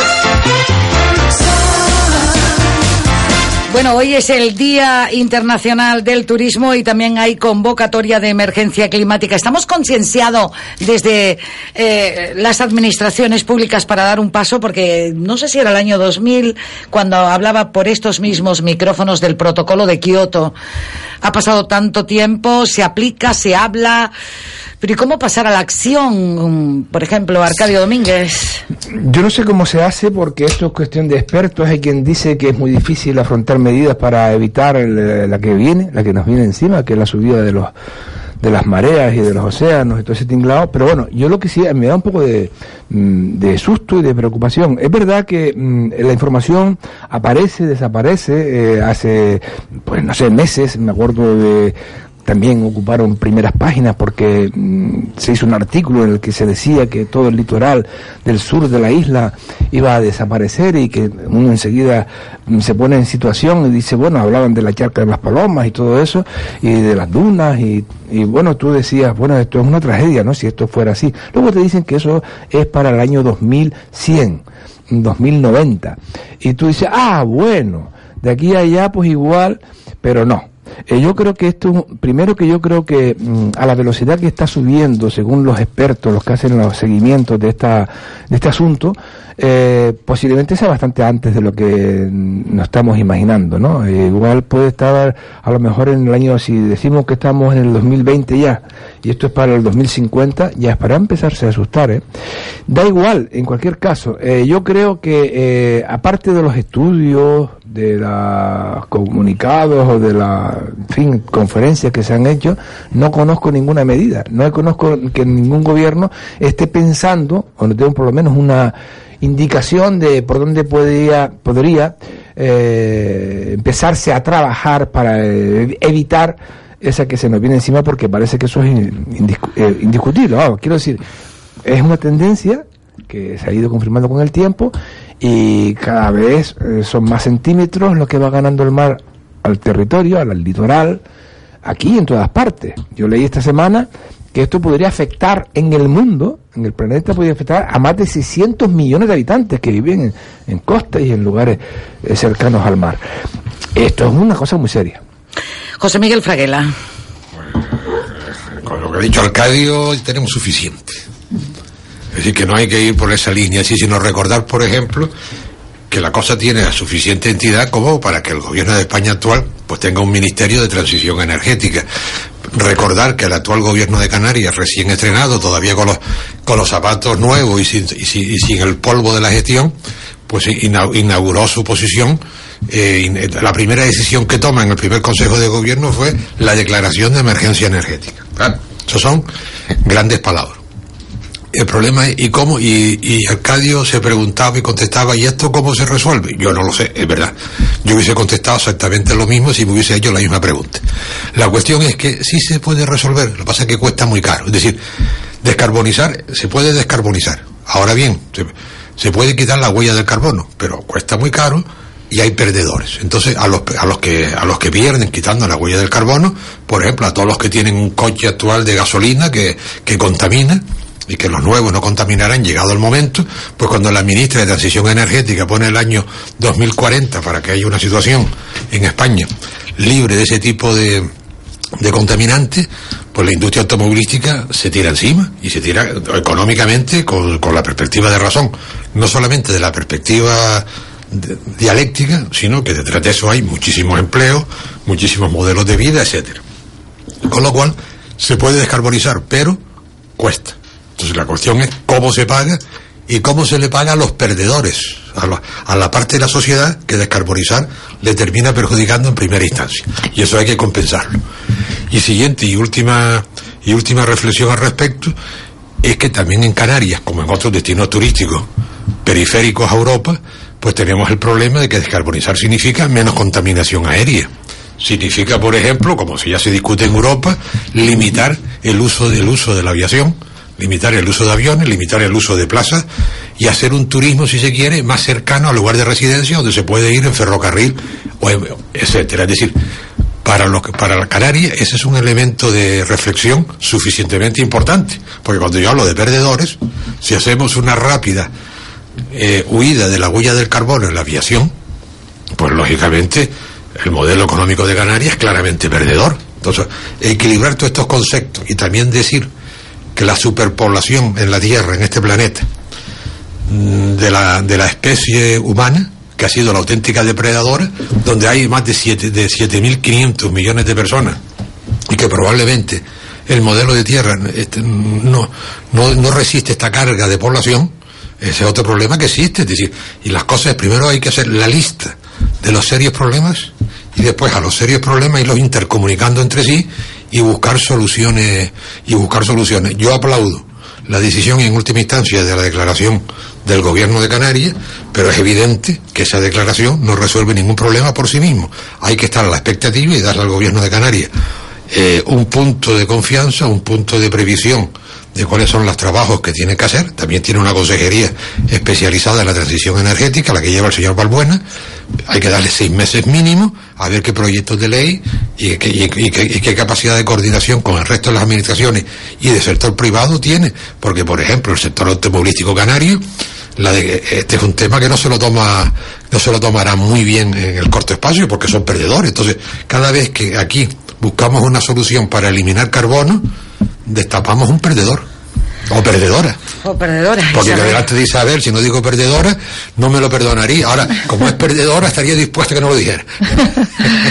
Bueno, yo pienso A que... ver, Isabel Guerra. Sí, yo- el cambio climático está ahí y gran- los grandes perdedores vamos a ser la- los seres humanos, ¿no? Que ya lo estamos sufriendo, los incendios, las lluvias torrenciales, eh, las catástrofes, eh, que se cobran vidas humanas y que luego evidencias que la prevención podía haber ido en, en prevención de todo eso y tener mucho menos gastos, ¿no? Entonces, eh, a excepción de Estados Unidos y China, que todavía están y no respetan, pues, eh, los protocolos y no quieren respetarlos, pues yo creo que de manera individual sí que nosotros hace tiempo que venimos trabajando en el reciclaje, en la reutilización, eh, en la reducción de, de emisiones.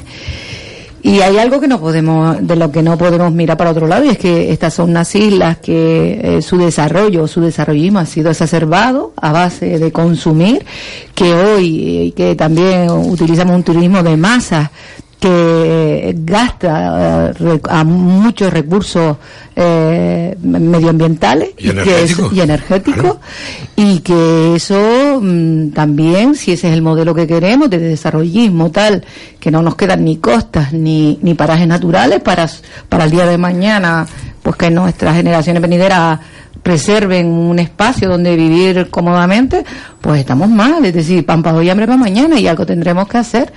Y desde luego yo creo que la declaración de, de, mm, de emergencia climática tiene que ver con el cambio de modelo, un modelo más sostenible, que cuide el medio ambiente, que aproveche energías reutilizables, como puede ser el viento el- o las mareas, y que en eso se pueden hacer. Tenemos una, una universidad maravillosa donde gente muy preparada está dando eh, muestras de que a nivel mundial se, le reconoce en su actitud o en sus estudios, investigación en este campo. Y bueno, el hierro empezó con ese desarrollo sostenible, podemos seguir por el resto de las islas. Yo creo que sin, sin ser tampoco, porque claro, aquí los aeropuertos son vitales, es lo que hay, ¿no? Eh, nosotros nuestras comunicaciones van, van por ahí. Pero lo que sí que es verdad es que todo lo demás podemos hacer grandes cosas y no se ha hecho porque el modelo ha sido desarrollista y preferimos que nos vengan tres millones de, de turistas, aunque sea Skilmen, todo lo que hay, a un millón con calidad y que sea respetuoso con el medio ambiente, que es más, incluso con mayor poder adquisitivo, ¿no? Y hacemos unas ofertas también de nuestros hoteles eh, demasiado baratas al- al- a la baja, sabiendo que estamos consumiendo lo que estamos consumiendo, ¿no? Entonces hay mucho trabajo por hacer y tenemos gente sabia que, que puede dar en el clavo y luego a nivel personal cada uno de nosotros sabe cómo eh, desde la bolsa en el supermercado hasta reutilizar y reciclar en casa no los pequeños afortunadamente cada día están más concienciados que a lo mejor nuestra generación y los chiquillos lo tienen claro en el cole, ¿no? Y creo que nos van a dar muestras de lo que nos van a exigir en el futuro o de lo que nos se va a pasar factura en el, en el futuro, ¿no? Ya tenemos a Fran, a Fran López. Es aquí, Fran, saludo, buenos días. Buenos días. Buen día, Fran. Eh, estamos hablando, fíjate, hoy Día Internacional del Turismo y, como no, de esa convocatoria de emergencia climática. Y la- eh, recordaba también José Miguel Fraguela en la toma de posesión del Ejecutivo Canario, del presidente, como hablaba de declarar también emergencia energética. Fran López. Fran López, eh, mm, ¿cuál es tu opinión al respecto para ayudar a colaborar y cuidar este medio, medio ambiente, eh, sobre todo no contaminar tanto con el CO2? Pues lo primero hay que ser eh, coherente y, eh, con lo que uno va a querer y lo, lo- lo que va a pedir. Si todos tenemos que estar en, un- en la misma dirección, yo entiendo que, sí, porque vamos, los resultados que se ven a la vista no es que eh, no aconsejan nada bueno si seguimos por este camino, pero que las políticas que tienen que presentarse son políticas que creo que deben consensuarse entre todos para que eh, esté quien esté no se salte luego lo otro. De nada me sirve que yo adopte unos acuerdos y cuando venga el que venga desde mí, ya sea en un mandato, dos o en tres, cambie totalmente la, la dirección política que nosotros estamos haciendo, salvo que haya algún condicionante científico o técnico que en ello lo aconseje. Por eso recuerdo que estas cosas requieren el máximo consenso entre todos. Pues en eso, en esa línea, a ver, eh, Fraguela. consenso hay que reconocer la gravedad de los hechos. Yo recuerdo, por ejemplo, políticos de primera línea en España, José María Aznar es el que me venía a la memoria, que negó hasta el último día de su presidencia el cambio climático. Es decir, entre alguien que afirma el peligro de, la situación y alguien que niega la posibilidad del cambio climático, mm, yo estoy muy de acuerdo con lo que escuché a Fran de, de la, de la perspectiva del consenso. Pero si tú, Fran, lo niegas y yo lo afirmo, ya me contarás cuál puede ser el consenso. Y Pero después también, que- espérate, y termino también porque en estos recordatorios, pues había otro presidente del gobierno posterior, el señor Aznar, don Mariano Rajoy, por ejemplo, que se inventó un primo en Andalucía, en Sevilla, que era, que era catedrático de la universidad, y decía, no, mi primo dice que esto del cambio climático, pues no, yo le he preguntado a mi primo y mi primo dice que el cambio climático esto es una bobería, y claro, pues como el primo le decía que el cambio climático era tontería, el señor, el señor Rajoy, pues decía que el cambio climático no es que fuera una tontería, sino que era inexistente, claro, con esta variable y con estos y con estos eh, con estos mamíferos con los que tenemos que arar, pues es difícil llegar al consenso. Fran López. Pero de nada me sirve pensar en lo que dijeron hace 10, 20 o, o 15 minutos si la situación de hoy no, da- no tiene nada que ver, absolutamente nada que ver. ¿Es la misma? No, hombre, no es la misma. Yo creo que hoy nadie niega lo que lo que ha ocur- lo que está ocurriendo. Nadie. Otra cosa es Nadie, que- Trump lo niega. Y en consecuencia los epígonos. Bueno, pero es porque Trump está pensando más en el interés de su bolsillo Pues que en el claro, interés, eh, pues en claro. el interés general. Oye, pero, pero yo, nosotros no demos culpa que los estadounidenses elijan a un presidente de esas Sí, características. pero el cambio climático no es de ahora, no surgió Claro, de, de, claro. de este mes Claro. para acá, no surgió. Sí, el yo he cambio puesto, climático viene yo he puesto dando- dos ejemplos porque se me acaban de ocurrir, pero nada más que por eso. Es decir, y yo estoy muy de acuerdo, Fran, cuando hablas del consenso, pero insisto, dialécticamente, entre la banda de los que afirman que el cambio climático es un peligro para el conjunto de la humanidad y que tiene difíciles soluciones si todavía si, si no llegamos tarde del todo. Y la banda que dice que no hay riesgo de cambio climático ninguno pues no hay posibilidad de consenso. Arcadio. A ver, eh, yo creo que de verdad este es un asunto que requiere de una de un, eh, an- análisis. Yo estoy de acuerdo con Frank en el sentido de que hay que mirar hacia adelante, Sí, porque sí, yo vamos a estar en la cate- siempre discutiendo la, en fin, la- las hemerotecas o lo que se dijo hace 20 años. 15 Arcadio, años. pero de estos polvos, estos lodos. Vale, vale. Que hace pues 15, nada, 20 pues- años ya pues- se pues hablaba nos- de- pues nos- rompemos la- las vestiduras, de acuerdo. Esto es muy antiguo también. Eh, hace décadas también que se viene hablando del tema de la agricultura, en Canarias en concreto, pues eh, está totalmente abandonada. O sea, eh, absolutamente los campos están, mm, en fin, eh, de aquella manera, ¿no? Yo no, no soy mm, eh, ni quiero contribuir, no soy nada favorable, ni quiero contribuir tampoco a hacer un debate agrio sobre este tema y un tema de, de echar culpas, porque en realidad esto eh, más bien debe, debemos de confiar en los científicos y esperar que sean los propios científicos los que establezcan digamos la- las pautas que debemos de seguir. Está claro que eso que hay un amplio consenso sí lo hay en, en que el deterioro medioambiental y climático eso es indiscutible o sea y a estas alturas luego hay gente que le puede mm, dar una mm, a- alarma mayor una alarma menor. Hay gente que lo relativiza y dice bueno esto en fin todavía y, y, y hay otros que dicen no esto es para allá para allá mm, para ahora mismo Que lo porque- estamos sintiendo, lo Sí. estamos sintiendo, hay un cambio Pero, por ejemplo, el, el del clima. el- los acuerdos de Kioto, hay potencias de primera línea mundial que no firmaron. Mm. Sí, sí. Y dentro de España existía un debate por si se tuvo que, por si se tenía que firmar o no se tenía que firmar, porque no había una posición común, no había una posición consensuada a la, a la que acude Frank con muy buen concepto, con muy buen criterio. Y estoy totalmente de acuerdo también de paso con lo que está hablando Arcadio, de que esto es un problema, de que la definición de los hechos le corresponde al ámbito de la ciencia, al ámbito, al ámbito de los científicos. Pero claro, cuando tenemos políticos de primera línea, de primer rango, que han ralentizado las tomas de conciencia del conjunto de la sociedad, negando evidencia, pues, pues se pierde la confianza. Ahí está el, el, el- el estudio y entramos en otra materia de lo que es el, el último trabajo de- del, del sociobarómetro, no sé cómo llamarlo, del Centro de Investigaciones Sociológicas que, que se ¿Tiene, publicó y tiene ayer. que ver con el cambio climático? No, lo va- no, No, igual no. sí. No, espera, espera, espera, espera. El cambio climático político, pues, posible. Déjame que te diga que en ese estudio, en ese trabajo, el último que se ha hecho, eh, ya que tú hablabas de los políticos y yo intentaba llevar esto al terreno de los científicos, habla precisamente en ese estudio que eh, la, mm, la estima eh, de la población hacia sus políticos es mm, más baja que nunca. Es decir, hay en estos momentos ha caído Desempleo y el SEPA que estás hablando son las grandes preocupaciones. Entonces, quería decir esto, yo no quiero tampoco ahora hablar de resultados electorales, No, pero digo porque que no. la, la consideración de, de los españoles, desde luego sin ir más lejos, pero es que esto además se puede extrapolar lamentablemente a otros países de Europa, es decir, que, y el mundo, es decir, la política está tan estropeada que en estos instantes eh, es difícil encontrar... eh, Mira, pues, Arcadio, enajenarse de las encuestas yo creo que va a ser difícil.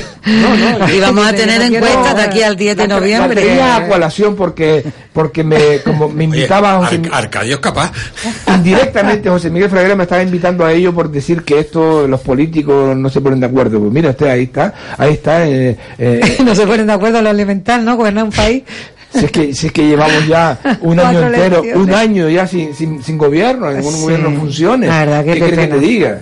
Y, y- y de verdad que mm, en el peor momento, ¿no? A lo mejor un, un gobierno en funciones cuando tenemos el conflicto catalán como tenemos que vimos ayer otra vez. Conflicto catalán. Sí. Voy a contar un cuento ahora en octubre. Sí, eh, un gobierno en funciones con el panorama que tenemos a nivel internacional de recesión de la economía a nivel mundial también, con mercados como el de Estados Unidos y China enfrentados, con Alemania en recesión, es decir, un gobierno en funciones que habla de la irresponsabilidad que han tenido los políticos a la hora de ponerse de acuerdo para gobernar un país, ¿no? Y en ese sentido, pues vamos a unas siguientes elecciones el 10 de noviembre y, y bueno, unas expectativas de votos que yo creo que fueron esas expectativas las que se utilizaron para hacer unas nuevas elecciones, algunos utilizando esas expectativas de votos y poniendo en el tablero también otra vez pues un proyecto que bajo mi punto de vista creo que bastante ficticio o programado como es el de Más País,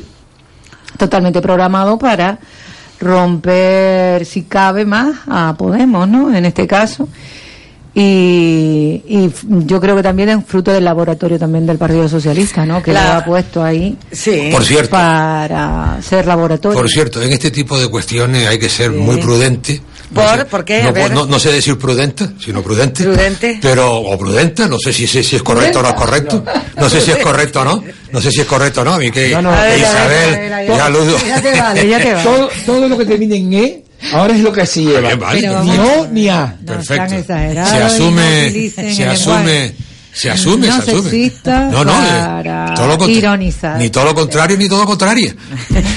Pero hay una cosa que, hay una cosa que es claramente, hay una cosa que es claramente evidente en este asunto. Eh, Isabel, con, con todo su derecho y con toda su legitimidad, pues plantea una posición en relación a más país.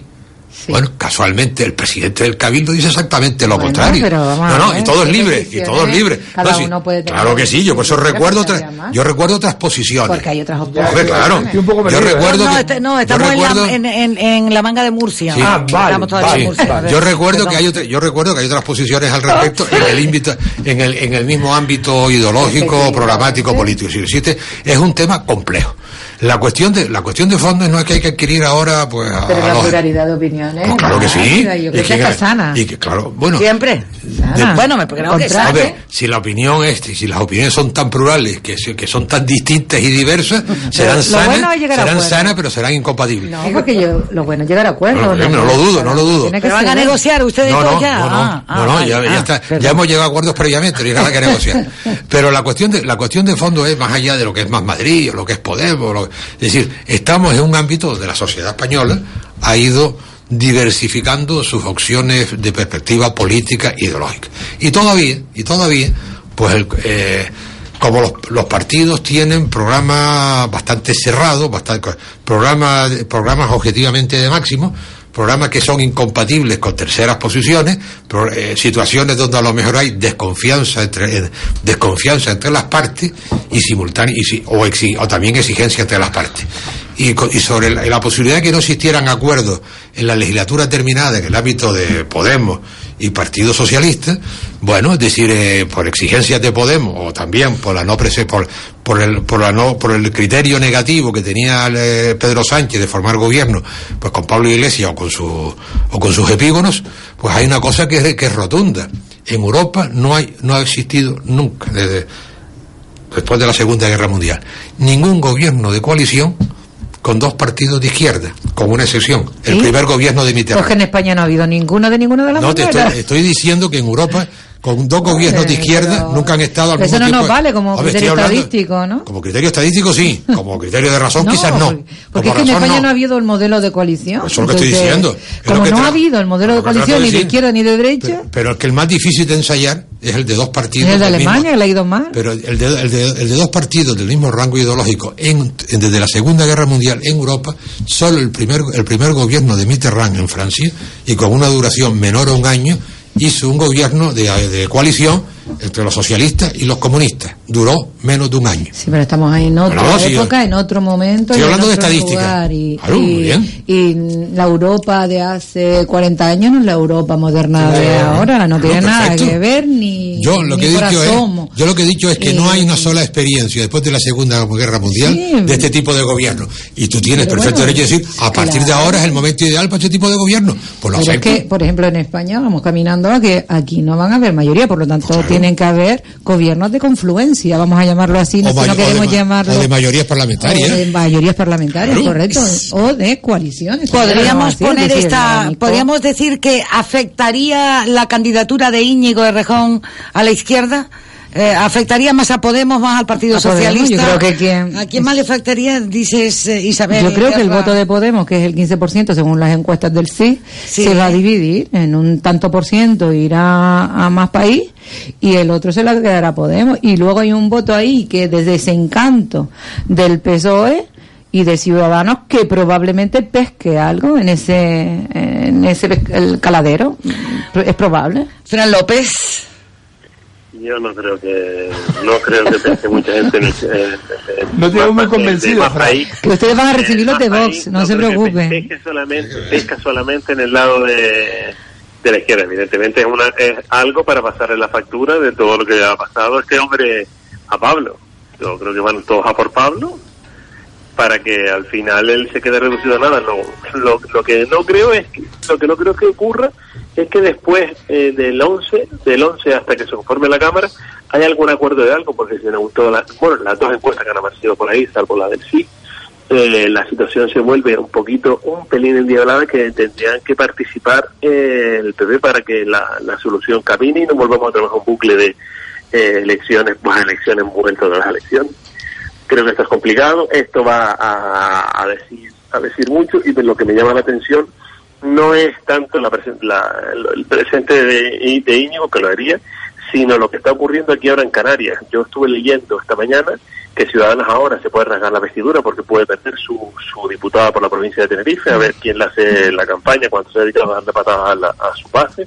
Y después lo más gracioso de todo, el acuerdo entre Nueva Canarias y Coalición Canarias, que tiene que cerrarlo antes del domingo, que ya nos podrá iluminar un poquito más Isabel, sobre la parte de, de Nueva Canarias que no quiere, la parte que puede ser que si quiere estar con coalición pero con partido del acta, el ofrecimiento que hizo el PSOE y después no sé si ellos estarán hablando con gente de región para ir juntos y poder sacar a Pedro del ayuntamiento que le gusta estar en Madrid más que en el propio la, la propia ciudad de las Canarias donde es concejal. Sí. mm, sí, vamos a ver, Nueva Canaria en este momento tiene varias opciones, ¿no? Una es pactar con el PSOE y ir con el PSOE y el PSOE ha dicho que no. Pues no tienes directamente. Pues no tienes Pero opción la entonces. pongo en el eh, aquí. Ah, bueno. Eh, Nueva Canarias tiene la posibilidad de ir solo, con lo que eso contraña, para una campaña donde hay que decir que venimos de dos campañas y que no hay dinero y no hay créditos para afrontar una campaña en solitario para ver a lo mejor unos resultados no efectivos, es decir, y quedarnos en bancarrota. Ya Nueva Canarias ha sufrido con el tema de, de no tener para hacer y afrontar una campaña. Y por otro lado, ir con fuerzas nacionalistas en este caso, ¿no? Y creo, y, y con lo de Íñigo Rejón, es que Íñigo, no ha, no ha contado con Nueva Canarias. No es que Nueva Canarias no haya contado con Íñigo Rejón, sino Íñigo Rejón no ha contado con Nueva Canarias. Por lo tanto, No tengo yo no esa ha- información. Pues sí, yo la tengo. No- noticias hay, No, yo contactos hay, ¿eh? Sí, contactos sí hay, Ah, pero vale. para nada. Ah, vale, eso es sí. decir, las informaciones sí. que nos llegan a nosotros es que hubo un primer llamada, ya te De- llamo, de- ya te llamo, de- un primer sondeo. De Valdovivo, a ser más Sí, exacto. señor. Y para y un primer sondeo donde no se llegó a nada y quedaron en volver a llamar y no han vuelto a llamar. José Miguel, ¿han apuntado algún dato más? eso es lo que hay. Isabel Eso- dice que no han vuelto a llamar. Eh, a ver, yo te lo digo desde ver, dentro, Isabel. ¿vale? Pe- pe- pe- que estoy en la Ejecutiva pues mira, Nacional. Como está gente dentro, te voy a decir a quién le tienes que preguntar. Vale. a- Eh, hay una, hay una- Morales. No, no, no, no, no, no. Pues también Antonio ¿Cómo has Morales. dicho, cómo has dicho, Isabel? Que se- que Repite según de yo diría Antonio Morales. Antonio Morales ha dicho públicamente lo que ha dicho. Pero yo te puedo decir, te puedo dar un nombre tranquilamente de este terreno, es decir, de gente que estaba antes si se puede y que ahora está en Nueva Canaria y que ha ido en la lista de Pedro Quevedo en las últimas elecciones generales. Buscan, eh, buscan esa lista. Yo sé, mira, la número dos de la lista fue Carmen. No fue quien habló, no habló con la gente de, de, de- de más país, ni mucho menos. Tampoco fue Teodoro. Ramírez. Tampoco fue Teodoro, ni Carmelo. No, estoy hablando de los que fueron en la lista. Pero en el número diciendo 5, de- ¿A quién se llaman en una organización? mira, no sé. Digo yo, no sé. No, pero digo contactos. Ahora- Estamos hablando no, de contactos. Estos son contactos. Busca el número 5 de la lista y, ve Bueno. y pregunta si ha tenido contacto o Sí, no. pero vamos a ver, los contactos tienen que ser oficiales, no Ah, no, extraoficiales. vale. Ah, vale, de decir, acuerdo. estamos a pocos De días acuerdo. y o son contactos oficiales Contactos, o son contactos. no, yo dicho que hay contactos, Yo- que no sean oficiales o no, ver. no me corresponde Y luego hay una cosa, bajo mi punto de vista, ya eso es una opinión personal, que yo he hecho partícipe. Es decir, yo creo que en estos momentos, cara a unas elecciones generales, las fuerzas nacionalistas nos tenemos que unir para tener eh, posicionamiento dentro del Parlamento de España, el gobierno de no en el gobierno de España, pero sí a- nosotros mm, el diputado 176 fue muy valioso para estas islas. Gracias a eso pudimos llegar y negociar acuerdos para estas islas. Pero ¿sabes cuál fue el mérito de eso? estar- ¿Sabes cuál sí, fue el mérito? Ser, ser el diputado 176. No, que el, con el mérito, PSOE. el mérito de todos los españoles. pero anterior No, hemos ido escúchame, con que sí, coalición. el Sí, mérito pero de todos los si no me españoles y españolas que votaron de esa manera fue los que dieron ese parlamento Sí, sí, excepcionalmente sí, sí, sí. en una situación Claro. excepcional del 176. Y así A ver, Isabel Guerra. nadie va a imponer nada. Sí, sí. Es decir, claro, es que de otra manera no podía ser. Evidente. Es decir, o la gente vota y vota, no vota Claro, pues y tú haces lo que te da la gana, ¿no? Vamos a ver, eso es obvio. Por, por, por la obviedad sobra. Es decir, No tanto, si, si nosotros como Fuerza Nacionalista podemos tener un diputado en el gobierno, en el, perdón, en el Congreso de los Diputados eh, de Canarias, uno, y si tenemos por Gran Canaria y si tenemos por Tenerife, genial, porque habrá más gente que tenga en su boca Canaria y más el sentir canario y el vivir canario, porque a veces no se entiende. Cuando uno oye a Alábalo decir que mm, nos va a hacer una paralela en la renta, en la renta porque resulta que estamos viajando mucho y que ellos están pagando mucho por el 75% como si fuera aquello un préstamo que nos hace, pues hombre, es no entender Canarias. O cuando Pedro Sánchez habla de que quisiera un REF para Baleares igual que el REF que tenemos nosotros por, regi- por región ultraperiférica, pues es no entender Canarias, no saber Canarias, no vivir Canarias y no sentir Canarias y no tener ni pajolera idea. Y eso no nos lo podemos permitir Canarias en estos momentos, donde ahora mismo tenemos una incertidumbre tremenda y quien mejor habla de Canarias y eso que no responde a partidos centralistas de una un criterio, yo creo que somos nosotros porque lo vivimos, lo sentimos y lo padecemos Es también. decir, tú estás hablando de que los nacionalistas de tu partido tienen el mismo mensaje que Yo los nacionalistas de Coalición Canaria, de No, Anorama, por ejemplo. perdona, pero hay temas comunes. Hay temas comunes, Hay sí, temas claro. comunes, desde luego. En pensiones no consideramos lo mismo, en educación no pensamos lo mismo, en, en pobreza no consideramos lo mismo, Sí, pero en claro. asuntos de Canarias, que tienen que ver con Canarias, su REF, que tienen que ver con su eh, estatuto de autonomía, que tiene que ver con los presupuestos equilibrados que se tienen que dar con esta tierra y con eh, la distribución fiscal equitativa, en eso sí estamos de acuerdo. En eso sí tenemos que estar de acuerdo. Porque por encima de todo, seas de derecha, de izquierda, por encima de todo esto es tu tierra y la defensa de tu tierra. Isabel, ¿tendrían en el Congreso de los de Diputados una sola palabra nacionalista en una unión entre Coalición Canaria y Nueva Canarias? No te entendí en el principio. Digo que si tendrían una sola voz, Hombre, en aquellos asuntos, Nueva en Canarias aquellos asuntos en el Congreso de que los es- Diputados. En aquellos asuntos que afecten al interés de Canarias, pues claro que sí, y en aquellos asuntos que no tenemos nada que ver porque nosotros tenemos posicionamientos distintos, porque unos son de izquierda y otros son de derecha, pues digregaremos el voto, no pasa nada. Lo hicimos con el Partido Socialista cuando avalamos un presupuesto que a nosotros los canarios nos venía bien. Lo hicimos en su momento con Coalición Canaria también discrepando, dentro- porque estos inventos no son de ahora, discrepando, pero también lo hicimos y defendimos esta tierra cuando tuvimos que tocarle poner nuestro posicionamiento Pero y eso pero es legítimo en un partido Sí, nacionalista sí. que necesita a la larga.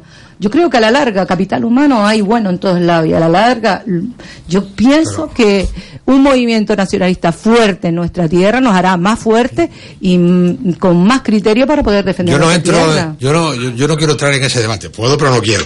Pero sí quiero entrar en otro debate distinto. Es decir, si Nueva Canarias y Coalición Canaria fueron juntos al Congreso de los Diputados, por ejemplo, en el 2011. ¿El de? Por ejemplo, en el 2011. Sí. Fueron juntos. Sí. Y dejaron de ir juntos fue porque tuvieron una experiencia negativa de ir juntos. Entonces, lo que no entiendo es que si han tenido objetivamente una experiencia No. negativa, y Ah, recuerdo, y recuerdo las explicaciones que daba Nueva Canaria para romper la alianza con Coalición Canaria.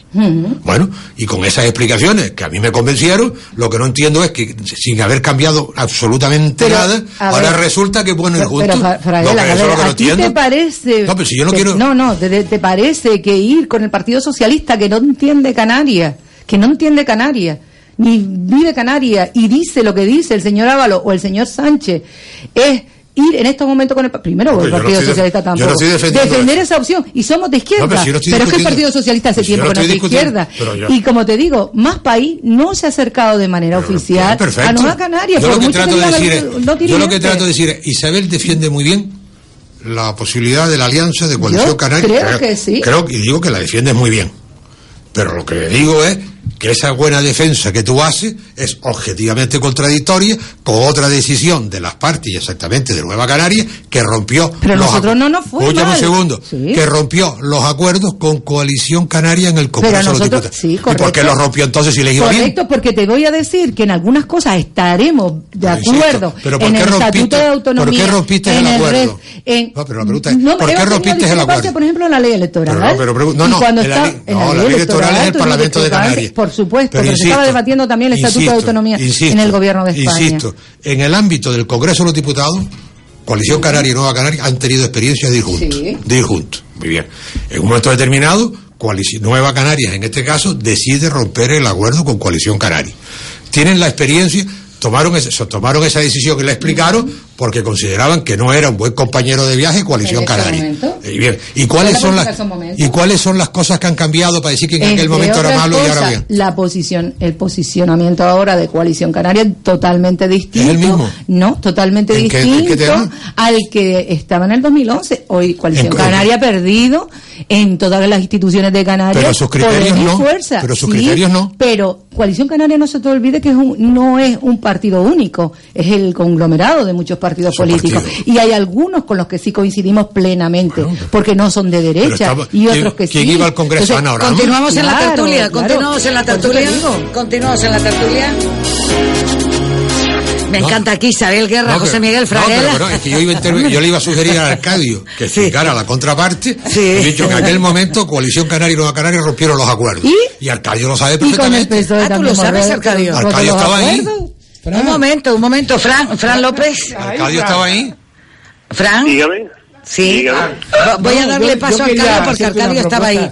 Hacer A ver qué propuesta. por otro lado, si- Claro. A ver si dividimos el dial este en dos. No, no, no, no, pero me gustó este face to face ahí, ¿eh? este face Sí, to sí, face. no estamos ya. Ahí en eh, directo yo estaba Isabel mirando con interés. Verán que no he interrumpido Sí, sí, a sí, muy ninguno prudente porque y Fran hizo lo mismo y yo quise hacer lo mismo escuchándoles a ambos. Total, Sé que están- tú opinas lo mismo que yo. Están, están discutiendo algo que, que en pocas horas sabremos si al final hay o no hay acuerdo. Yo este, hoy esta mañana hablar a, a Carmelo Ramírez eh, a primera hora de la mañana y él, bueno, pues la verdad es que lo dejó todo abierto, ¿no? Existen todas las posibilidades, pero a fin de cuentas esto ya se resuelve en 24 horas. Sí, sí, claro.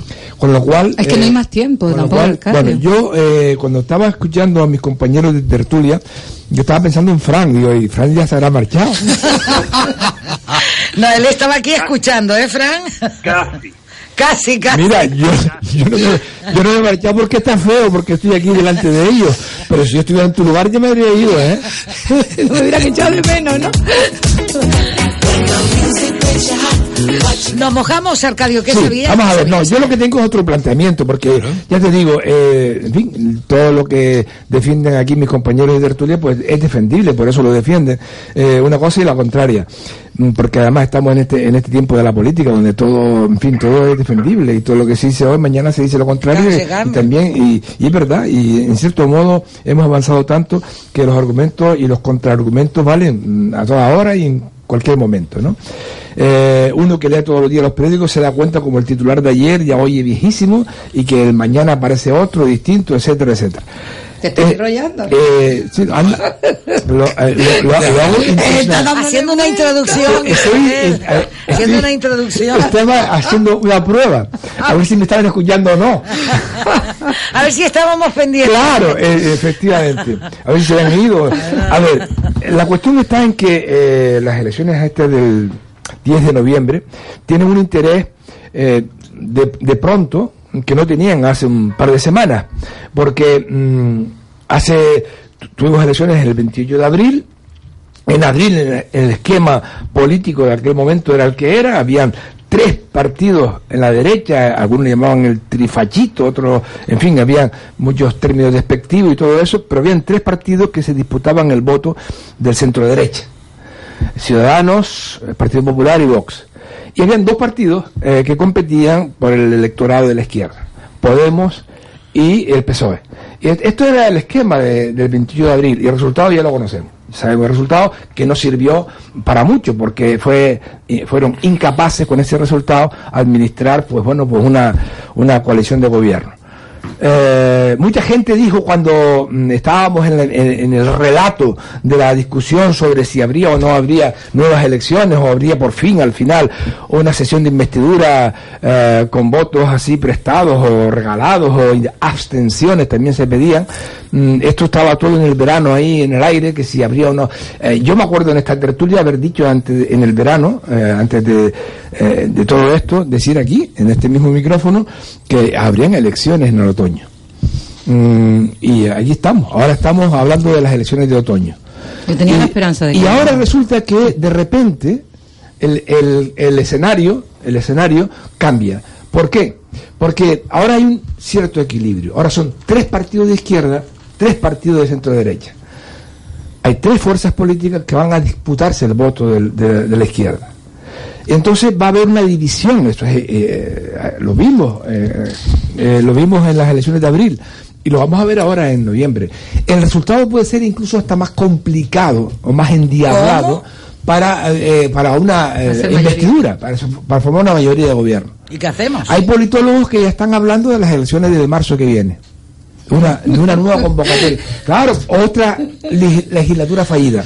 Yo no quiero, eh, yo quiero pensar que esto, ¿Con quién vas en esas elecciones, Isabel? yo, claro, las demás. No, yo, yo, no quiero pensar que, que, que, la, que los españoles, los electores, al final hayan visto este relato que se ha hecho durante todo este verano y que, visto lo visto, pues eh, tomen una posición, ¿no?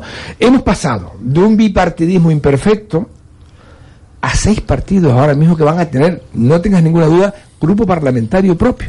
Van a haber seis fuerzas políticas de ámbito nacional un grupo parlamentario. Esto nunca había ocurrido. Más, más las locas, más las, más las, Mm, las de siempre, sí, de siempre. Claro. Pero, eh, pero hemos pasado primero de un escenario de dos a un escenario de cuatro y de pronto Ah, pa- eh, pasamos- en las últimas horas, de cuatro a Cinco. seis. De prim- pasando por cinco. Sí, eh, en abril ya eran cinco.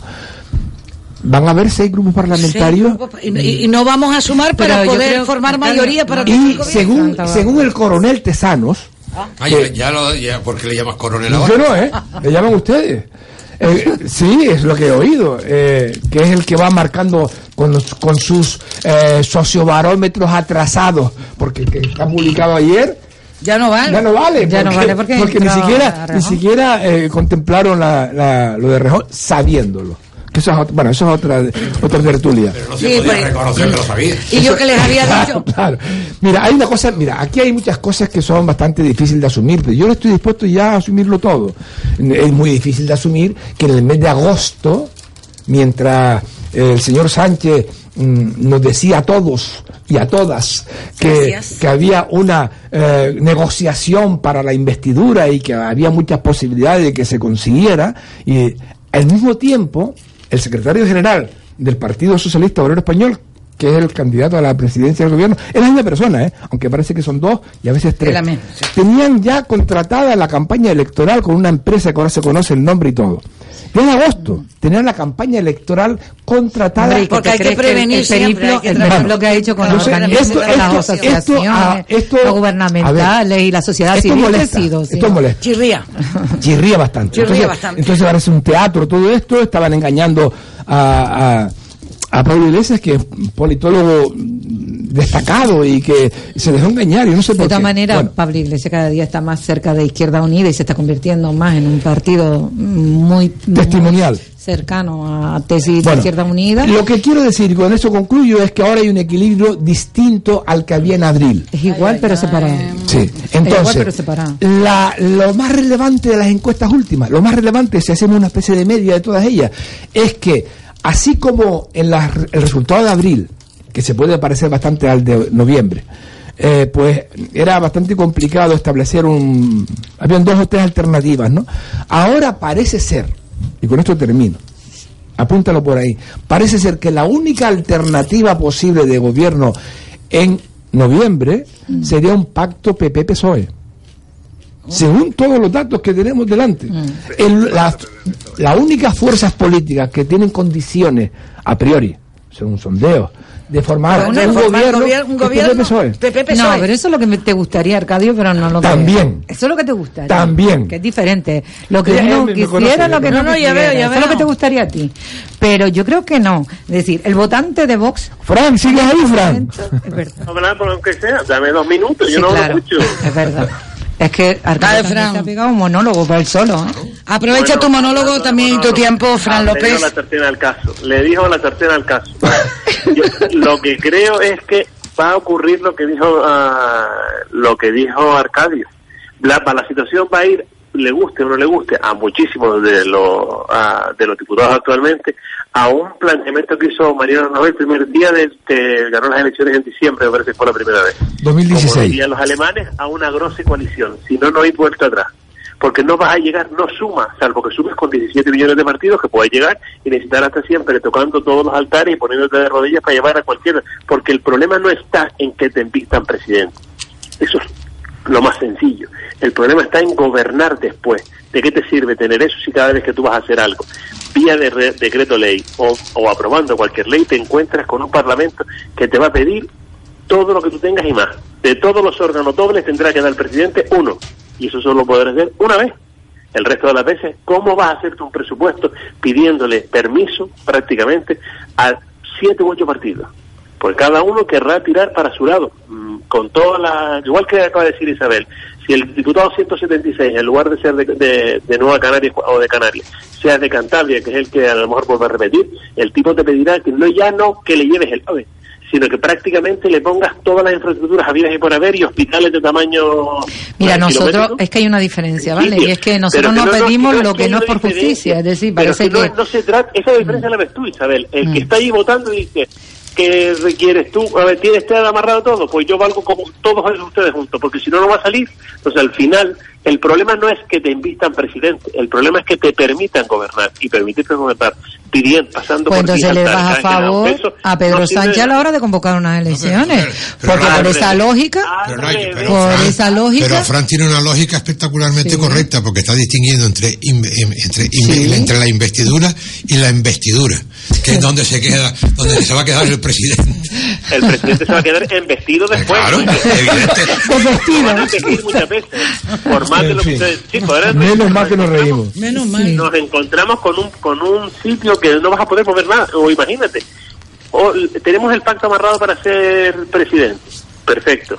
Y la Sí, mesa del parlamento es que, la pone Fran, ¿Cómo lo que pasa es que a mí me llama mucho la atención porque ese mismo caso al PP mm, eh, se le da, es decir, PP es capaz de unirse a Ciudadanos y a Vox en montones de comunidades autónomas, Pero eso es la fuerza de cada uno. Exacto, y, y no hay ningún problema, y, y la no izquierda no pro- es pero es que capaz de palabras- de rearmarse no y de ver enemigos donde Pero, no los a hay. ver eh, Isabel de mis palabras no puedes decir que el que yo me, que yo me opongo que lo haga que lo haga el problema no es que lo- el problema no es que llegue y se siente en la Moncloa y se acueste en la cama de la Moncloa el problema es que, que todos cambie- que el colchón. que Claro.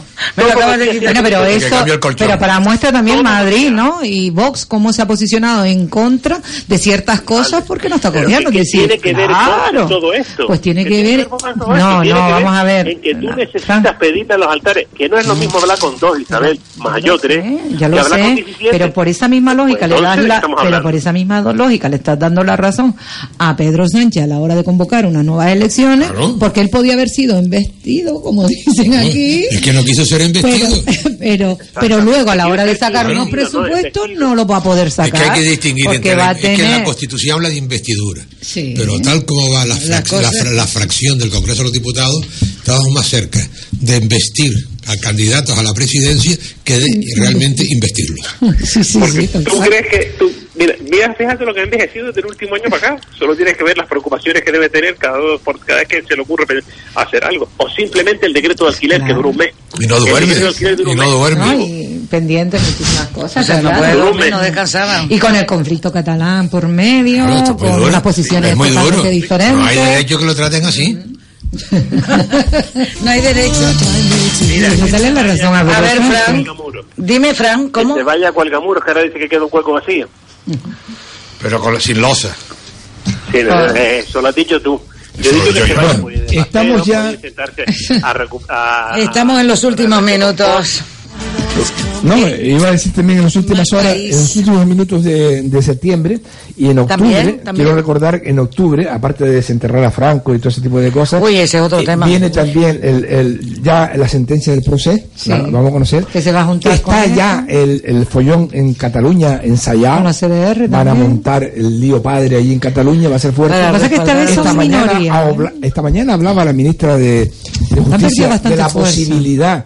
De que en- antes de que sean las elecciones, Elecciones pueda implementarse el artículo 155. 155 en plena campaña electoral. No ¿eh? No Oye, yo oí a Esta Fernando película- Marlasca y dijo que no, que no se daban los condicionantes para que eso fuese así. Es Pero Fernández Grande Marlaska no es el que No, decide. ahora no, los condicionantes No, y en un gobierno Mira, funcione, lo- Sí, puede hacerlo. aplicar un Perfectamente. 55 tiene que tener bastante cosas. ¿Sabes lo, de la ¿sabes lo mesa. que tiene que tener encima de la mesa? La mayoría parlamentaria en el Senado.